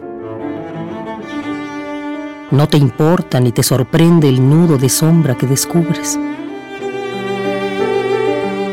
Todo se muere a tiempo y se llora a retazos, has dicho. Sin embargo, es azul el cristal de tu mirada y te amanece fresca el agua del corazón. Quitas fácil el hollín que pone el hombre sobre las cosas y entiendes en tu propio dolor al mundo.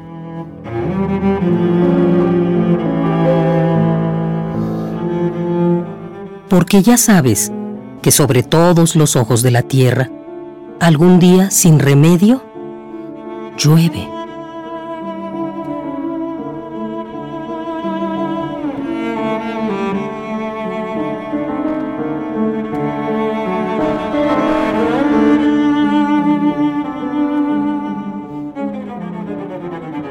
Estoy cansada, hija, por no tener los pies más fuertes y más duro el riñón para andar los caminos que me faltan.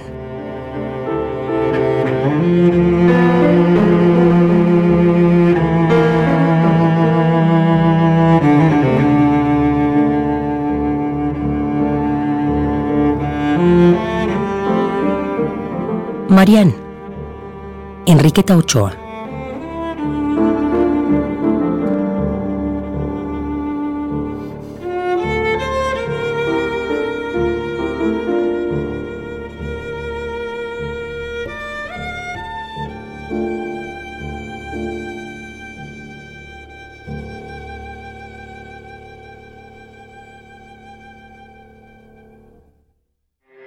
Porque tu opinión es importante, síguenos en nuestras redes sociales, en Facebook como Prisma RU y en Twitter como arroba PrismaRU.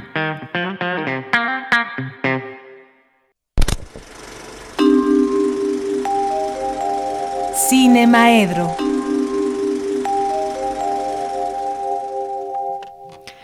Bien, pues muchas gracias por estar con nosotros, seguir aquí en esta frecuencia del 860 de AM y del 96.1 de FM y saludos a quienes nos escuchan en www.radio.unam.mx. Saludos a todos ustedes, saludamos también desde aquí a Carlos Narro, le mandamos un abrazo. Y pues bueno, hoy quiero dar la bienvenida en este espacio.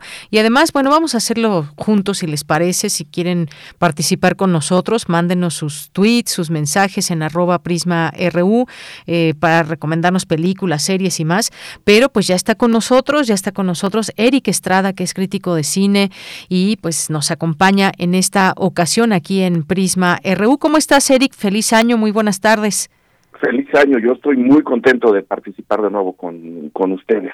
Oye, pues muchísimas gracias. Oye, pues para muchos fue fue un periodo de vacaciones y se pusieron al día quizás con series o películas que tenían por ahí pendientes, pero pues hay varias cosas también eh, en el cine. Cuéntanos un poco, recomiéndanos algunas que tú tengas por ahí en mente y pues iremos incorporando algunas otras para que nos digas qué te parecen.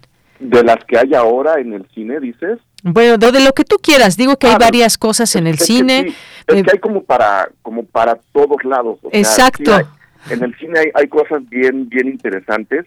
En, en particular en la cineteca, perdón que, que me, no, está bien, de nuevo ahí, pero por ejemplo hay, hay un menú bien interesante en, en la cineteca, tan, especialmente de películas mexicanas, que son las que, las que luego se ven relegadas por los grandes estrenos, digamos, tradicionales de esta época, ¿no? De, de, de las películas de superhéroes, de las películas de gran, gran entretenimiento. Eh, por ejemplo, en la Cineteca se sigue proyectando 499, una especie de eh, raro documental de Rodrigo Reyes, que lo que hace es recorrer a través de un documental muy peculiar la ruta de la de, los de los conquistadores españoles eh, antes antes de la de la consumación de la conquista pero lo hace en el tiempo contemporáneo a través de los ojos de alguien que vivió en aquellos en aquellos años no en 1519 1520 1521 se ve desde esos ojos cómo se han transformado esos esas locaciones esos pueblos esas ciudades y creo que el repaso que hace tanto de la idea de la conquista como de lo que se ha transformado México a lo largo de todos estos años es bien, bien interesante. Es una especie de complemento a lo que ocurre con una película de policías. El otro documental en el que Alonso Ruiz Palacios juega también con las ficciones, con las realidades, con el documental, con sus fronteras. Ese se puede ver en Netflix y creo que revisar esos dos en paralelo puede ser un muy buen ejercicio para quien le guste, digamos, ver hacia dónde se están dirigiendo estos cruces de géneros contemporáneos. Entonces yo recomendaría lanzarse a la Cineteca o buscar 499 en Filming Latino y luego ver una película de policías, que es el documental que por ahora representa a México en la carrera por el Oscar, de Alonso Ruiz Palacios en, en Netflix. Así es, eh, una película de policías que pues ahí la pueden encontrar y que también a momentos, eh, a momentos un poco pues de identificar esos, a esos personajes, esos policías entre, como dices, entre lo que sucede y entre lo que no sucede y muchas cosas que más allá de preocuparnos a veces hasta nos dan risa. Exactamente, que, que es, eso es lo peculiar del tono de una película de policías, ¿no? Que por momentos puede ser un documental muy serio y en otros tiene un humor bien bien relajante. Es una película bien bien interesante. Ahí están las recomendaciones. exacto, siguiendo con lo que se puede ver en la Cineteca, Blanco de Verano, la película de Rodrigo Ruiz Patterson, de lo mejor que ha presentado el cine, el Festival de Cine de Morelia en los últimos años, se sigue proyectando ahí. Una película sobre un niño que se está descubriendo como adolescente mientras su madre está tratando de reconstruir su propia vida emocional, sexual, personal y el choque, ¿no? De estas vidas que han estado muy unidas y que poco a poco se van separando nos da una película bien poderosa. Yo recomiendo de verdad mucho eh, ver Blanco de Verano al mismo tiempo de El Camino de Sol, la nueva película de Claudia Sanluz, eh, la directora de Los Insólitos Peces Gato, una película que está hecha para llevarnos al, digamos, al derrumbe emocional de un personaje, no es una película que busque hacernos sentir bien, es todo lo contrario y creo que voltear a ver ese cine que, que, que nos que nos dice, oye, acuérdate que no todo en la vida es felicidad. Te voy a contar la historia de una mujer a la que le roban a su hijo eh, y cómo en el proceso de búsqueda ella va como cayendo cada vez eh, en, situaciones más oscuras en la búsqueda del amor que le han quitado, ¿no? Entonces, creo que lo que hace Claudia Sanluz es, es bien interesante y muy valioso en el cine contemporáneo, decirnos, no siempre nos tenemos que sentir bien, las películas pueden hacernos explorar sentimientos y, emociones que no necesariamente se, nos llevan hacia, hacia la luz. Entonces, este también recomendaría yo El Camino de Sol de Claudia Sanluz, al lado, y estoy recomendando cine mexicano porque, insisto, es lo que se ve aplastado por los grandes estrenos.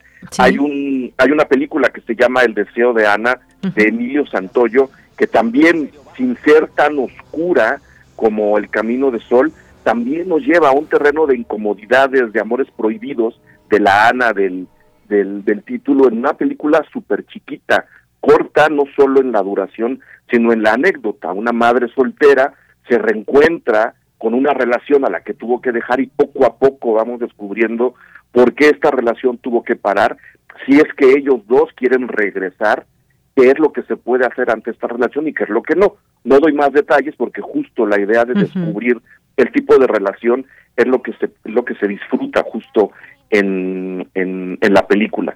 Están pasando La sombra del caudillo en la cineteca de Julio Bracho, la película del 60, eternamente prohibida hasta hace muy poco tiempo en, en México. Creo que vale la pena echarle un, un ojo, especialmente ahora que la podemos ver en, en pantalla en pantalla grande, ¿no? Entonces, darse una vuelta por la cineteca creo que nos da ya como para ir revisando mucho de lo que se nos pudo haber escapado en, en las en las vacaciones. por ejemplo, fue La mano de Dios, la película que de también está en Netflix, que también está en Netflix para que que no pueda moverse a la cineteca la pueda checar. Gran propuesta de Paolo Sorrentino. No sé si ya la pudiste ver. A sí, sí tuve oportunidad de ya de verla. A mí se me hizo súper yo no suelo decir la palabra tierna, pero el hecho de que te lleven a una adolescencia en un en un momento de histórico tanto de la Italia de Sorrentino como de él mismo, como que se descubre como creador y contarte el entorno en lo que eso ocurre, más que las motivaciones personales, contarte la circunstancia que vivía el país que ven hacer a este a este director es bien emocionante. A mí la verdad me gustó muchísimo la película y la recomiendo este pues así no con, con, el corazón en la mano ampliamente ampliamente. así es. situada en los años ochentas y además bueno pues ahí por ahí se darán cuenta por por qué el tema por qué el título de la película. Claro no eh, que, bueno también habrá que dejarlo para que la gente Lo, lo, descubra. Creo que lo interesante es eso ir descubriendo los 80 a través de los ojos adolescentes. Y, en Nápoles. La Nápoles de esos años, no el mundo de esos años a través de los ojos de Nápoles como ciudad. Creo que entre todo, la película, siendo muy personal desde los ojos de Sorrentino, es un gran homenaje a Nápoles, ¿no? Es un gran homenaje a todo lo que puede llegar a ofrecer. Hay un capítulo en la película en la que un, personaje que inspira al sorrentino joven le dice, aquí están todas las historias que tú puedes llegar a contar, nada más voltea a ver a la ciudad. Y, y si eso lo transportamos a ciudades tan importantes, tan trascendentes como la ciudad, la ciudad de México, creo que podemos establecer un, una liga todavía más fuerte con, con un creador como, como Sorrentino. Eh, y otra cosa que quiero recomendar también, Titán, la película de Julia Ducournau, que ganó en el Festival de Cannes del año pasado, siendo una película de género, ¿no? Eh, es decir, hay momentos de thriller, hay momentos de terror, hay momentos de mucho suspenso, es una película por, por varios minutos gore, está también en la pantalla de la Cineteca y se puede ver ya en la plataforma Movie, M-U-V grande I. Entonces también quien no pueda ir hasta la cineteca, muy bien hecho, creo que le, le, regala a la gente dos semanas, una semana de prueba. Yo sugiero que prueben con Titán otra de esas películas que nos llevan al lado, al lado de la incomodidad, ¿no? Una película muy violenta, no solo en lo que narra, sino en cómo lo narra. ¿no? Es una película, sin ser estridente, muy, muy vistosa, ¿no? Contando la historia de una niña que siempre ha estado en contra de todo, ¿no? La, conocemos muy joven, a los primeros cinco minutos la vemos envuelta en un accidente de, carro eh, al lado de su padre, del cual solo sobrevive porque le, ponen una placa de titanio en la cabeza que le permite seguir viviendo. Y eso la marca y refuerza esta personalidad rebelde, completamente cerrada en sí misma, que la lleva a desarrollar una serie de eventos muy peculiares, muy violentos, en su propia búsqueda como ser humano. Julia Ducornau esconde este encuentro personal de esta niña, de esta mujer, de su propia familia, de lo que ella considera como una familia que no necesariamente es la suya, en una película, insisto, donde hay gore, donde hay sangre, donde hay violencia, donde por momentos entramos al surrealismo, por otros la salpica de repente de terror, y se va transformando todo el tiempo justo para eh, comunicarnos incomodidad. Y creo que esa es la gran apuesta que, que desde mi punto de vista le sale, ¿no? Entonces, de nuevo, Titán está en la Cineteca y se puede ver en, en movie.com. Muy bien. Oye, ahora que hablabas de la Cineteca, hay una, no sé si ya tuviste oportunidad de verla, eh, también eh, mexicana, La Sombra del Desierto. La Sombra del Desierto se me ha escapado, yo estoy tratando de ver si entre hoy y mañana me, me, lanzo, pero Juan Manuel Sepúlveda es uno de los, que, es el, el, director de, de La Sombra del Desierto, es uno de los documentalistas más interesantes y más comprometidos a nivel eh, político social que tenemos ahora ahora en México no entonces este retrato de, de lo que ocurre en la frontera mexicana a través de una cultura nativa de esa zona que se ve dividida por la propia frontera entre México y Estados Unidos me llama muchísimo la atención eh, yo así con ojos cerrados sabiendo cómo es el cine de Juan Manuel Sepúlveda sabiendo cómo cuenta sus historias además no un, un, enfoque a veces árido, pero no por eso falto de, de emociones. Así, con los ojos cerrados, yo le diría a la gente, vayan a ver La sombra del desierto de Juan Manuel Sepúlveda. Y cuando se encuentren un documental de Juan Manuel, también échenselo, explórenlo, porque es, es, un, es un documentalista que deja todo puesto para que exploremos ¿no? estos largos planos que de repente hace, esta aparente falta de, de una narración más convencional, en esos espacios nos deja navegar. Y yo, repito, así con ojos cerrados, yo le diría a la gente, La sombra del desierto de Juan Manuel Sepúlveda es un obligado para estos, para estos, estos días. Muy bien, bueno, pues vamos incrementando esta lista de recomendaciones. Ya se acerca el fin de semana y para tener ahí, darnos esta oportunidad de ver buen cine. Hay una que a mí se me ha escapado ahora, no sé si tú ya la viste, Eric, La Crónica Francesa de Wes Anderson. Exacto. Que no sé si está en plataformas, sé que está en varios cines. Sí, en la Cineteca también está. También está en la en la Cineteca al lado de Annette, la película de, de Leo Carax, que fue la película que inauguró el Festival de Cine de Morelia. Son como dos de las películas más comentadas a nivel, digamos, más masivo que el que alcanza Titán yo no soy muy fan de Wes Anderson, pero lo que voy a decir espero que a los fans de Wes Anderson les les invite a ver la película. No hay más Wes Anderson que la crónica francesa, es decir, todo lo que les ha gustado antes, todo lo que ha contado en sus películas anteriores, lo pone aquí de una manera mucho más explícita por un lado y condensada por por el otro. Entonces, si ya son fans, se la van a pasar muy, muy, muy bien. Me gusta por parte, ya ves que son varias historias, ¿no? Como de como varios narradores nos van contando distintas situaciones a través de las que pasó la historia de este de este periódico que está a punto de cerrar. A mí me gustó por historias, pero creo que el reparto hace un gran trabajo y de nuevo, si ya son fans de Wes Anderson, no creo que haya pierde. Yo sí recomiendo verla en pantalla grande porque Wes Anderson, todas las películas, por supuesto, todas y cada una son hechas para que se vean en pantalla grande, pero Wes Anderson es de los que milimétricamente mide y acomoda todo, incluidos los movimientos de cámara, pensando en que alguien va a estar sentado en una sala oscura, al centro de la sala, en una pantalla gigante. Entonces, de nuevo, la crónica francesa y Annette, la película de, de Leo Carax, creo que valen, siendo muy distintas, vale la pena el viaje el viaje al cine cuidándonos todos, ¿no? O sea, busquen su función, busquen su espacio. Creo que creo que podemos estar en el cine tranquilos si todo mundo nos cuidamos. Y pues ahí está también la recomendación de, de Annette, un, musical enloquecido. No sé, no sé si ya la viste. No, no la he visto, fíjate. No, es, es una es una película que ha dado que ha viajado en cuestión de idea desde hace mucho tiempo. Eh, Sparks este dueto de música pop americano desde hace muchos, muchos años. Eh, siempre habían querido hacer una película. Sí, Eric. Ah, de repente creo que pasó ahí perdimos la comunicación con Eric, que nos estaba platicando de esta película que también está en la Cineteca, Annette, eh, de 2021. Y pues bueno, ahí nos quedamos. Él ya la vio, yo no la he visto, pero ya tenemos aquí esta lista pues que se va incrementando cada vez más. Nos, nos seguías eh, comentando de Annette, Eric. Sí, de Annette, no sé hasta dónde me quedé, pero es, es en muy pocas palabras la consumación de la idea de Sparks, un dueto musical pop americano de para realizar un, un proyecto cinematográfico.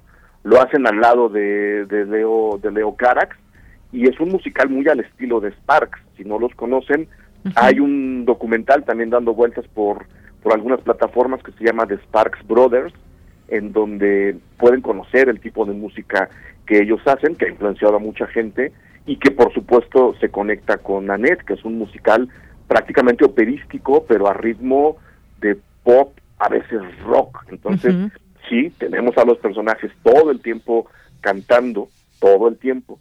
Eh, pero se hace una exploración también sobre lo familiar y sobre la creación artística en sí, que por momentos se conecta con la crónica francesa en cuestión de para qué hago lo que hago, por qué estoy haciendo el trabajo que estoy haciendo, y con Titán, con estas transformaciones de la familia, si de verdad la familia sigue representando lo que se nos ha dicho a estas alturas del siglo XXI, más allá de ser un musical y contar una historia de dos artistas que se enamoran y que luego de nuevo se ven separados, hay muchas reflexiones ahí abajo bien interesantes que leo que, que creo que Leo Carax eh, alcanza a poner muy eh, muy cercano a quien ve en alrededor de tanta música que tiene la película, ¿no? si, si alguien no es fan del musical, yo le diría que vaya con calma, porque insisto, aquí se canta todos y cada uno de los segundos de la, de la película. Si ustedes son fans del musical, creo que simplemente entrándole a la onda de Sparks y el tipo de música que ellos hacen, se la van a pasar muy bien con Annette, que también está en la Cineteca, está en algunos otros eh, cines y también se puede ver en movie.com.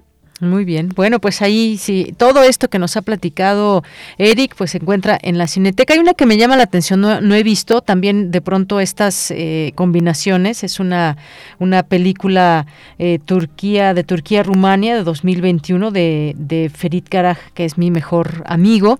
Me llama la atención por, por eso, justamente un poco también conocer estos, eh, esta visión de estos lugares y pues bueno, ahí esta película, mi mejor amigo. No sé si si tú ya la has visto, de pronto cuando no, quizás no conocemos tanto al director, pero que, eh, que pues llama la atención también. ¿Qué propuestas, bien, ¿Qué propuestas vienen desde estos países? Exactamente, yo la pude ver en el Festival de Berlín del año pasado. Fue una de las películas que más me gustó, mm, pero también es una de las películas más duras que, que vi justo en el, en el, en el festival. Cuenta la historia que ocurre dentro de, dentro de una escuela en Turquía en pleno invierno. Este, La calefacción no funciona muy bien, la escuela está sostenida con palillos y vamos viendo, vamos descubriendo el caso de un de uno de los estudiantes eh, pues, que cae, ¿no? En, en, varias desgracias a lo largo de la película, sin volverse abusiva en, en el desarrollo de su propia tragedia, como sí ocurre con otras películas. Este, es una película muy dura y es una película muy rasposa también. Todo el tiempo quieres darle la mano al niño para que salga de la situación en la que está. Es una película con la que se conecta muchísimo. Yo sí también les recomendaría que se acerquen a este tipo de cines, ¿no? Que, que conozcamos otro tipo de historias que de nuevo podrían estar ocurriendo aquí a la vuelta de la esquina. Eso es eso es lo padre de de repente salirnos de los de los grandes estrenos que si bien nos entretienen, cuando entramos a estas historias como como mi mejor amigo, como eh, El deseo de Ana, eh, incluso una película de policía, nos damos cuenta que los temas universales son los que mejor se desarrollan en el cine. Y mi mejor amigo, insisto, fue de lo que más me gustó en el Festival de Berlín, eh, pero también es una de las películas que más me entristeció haber visto, ¿no? Es una película que poco a poco te va diciendo, esto no va a acabar bien, pero no te voy a soltar hasta que acabemos. Está muy bien narrada,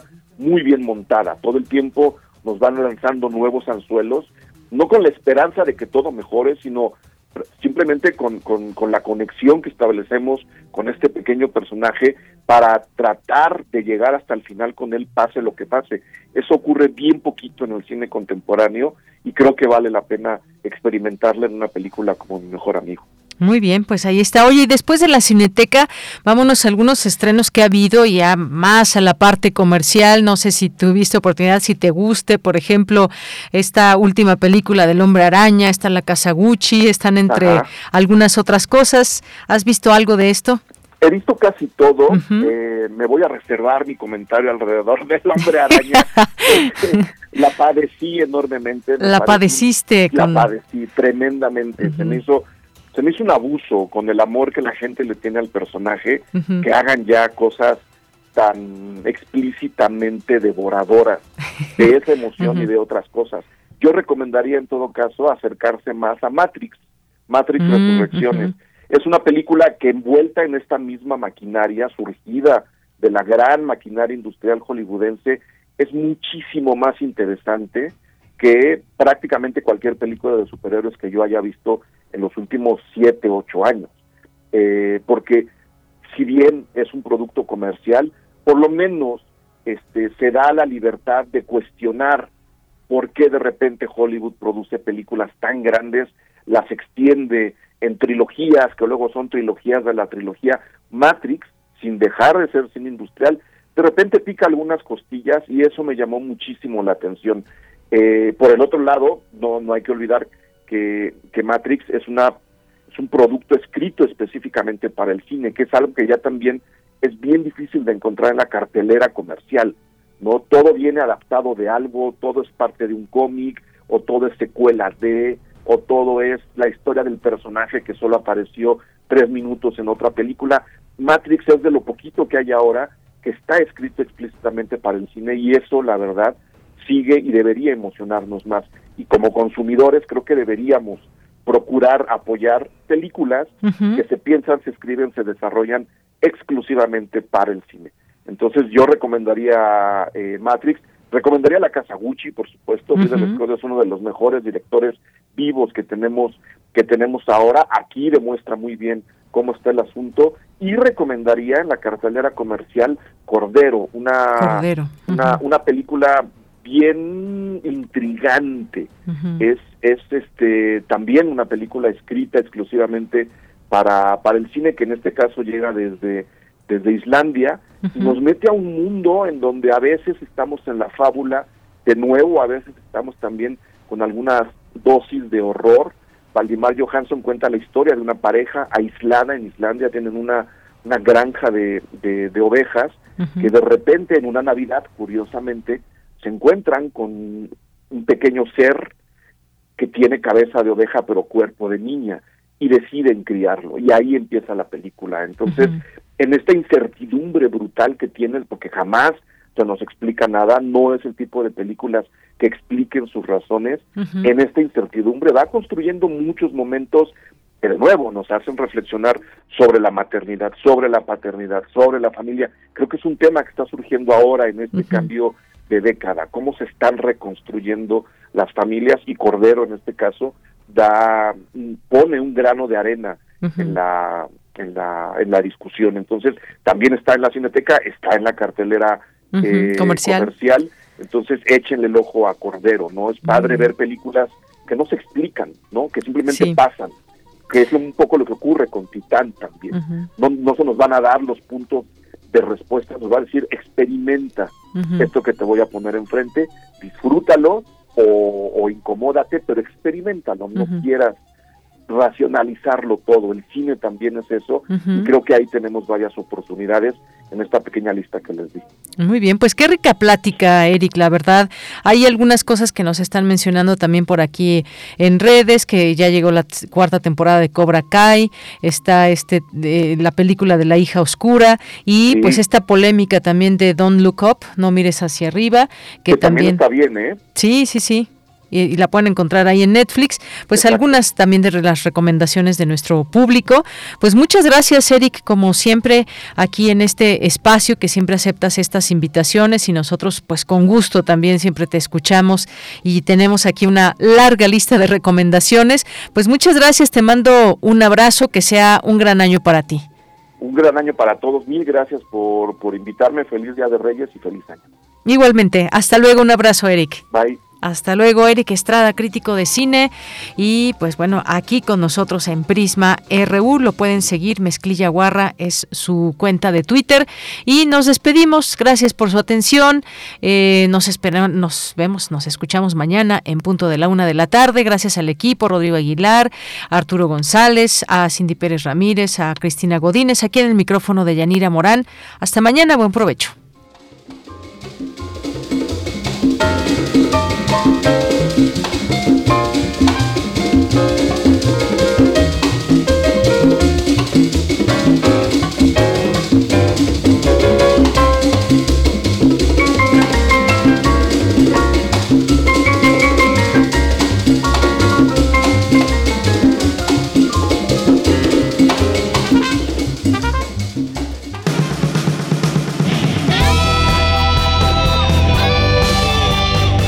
RU. Relatamos al mundo.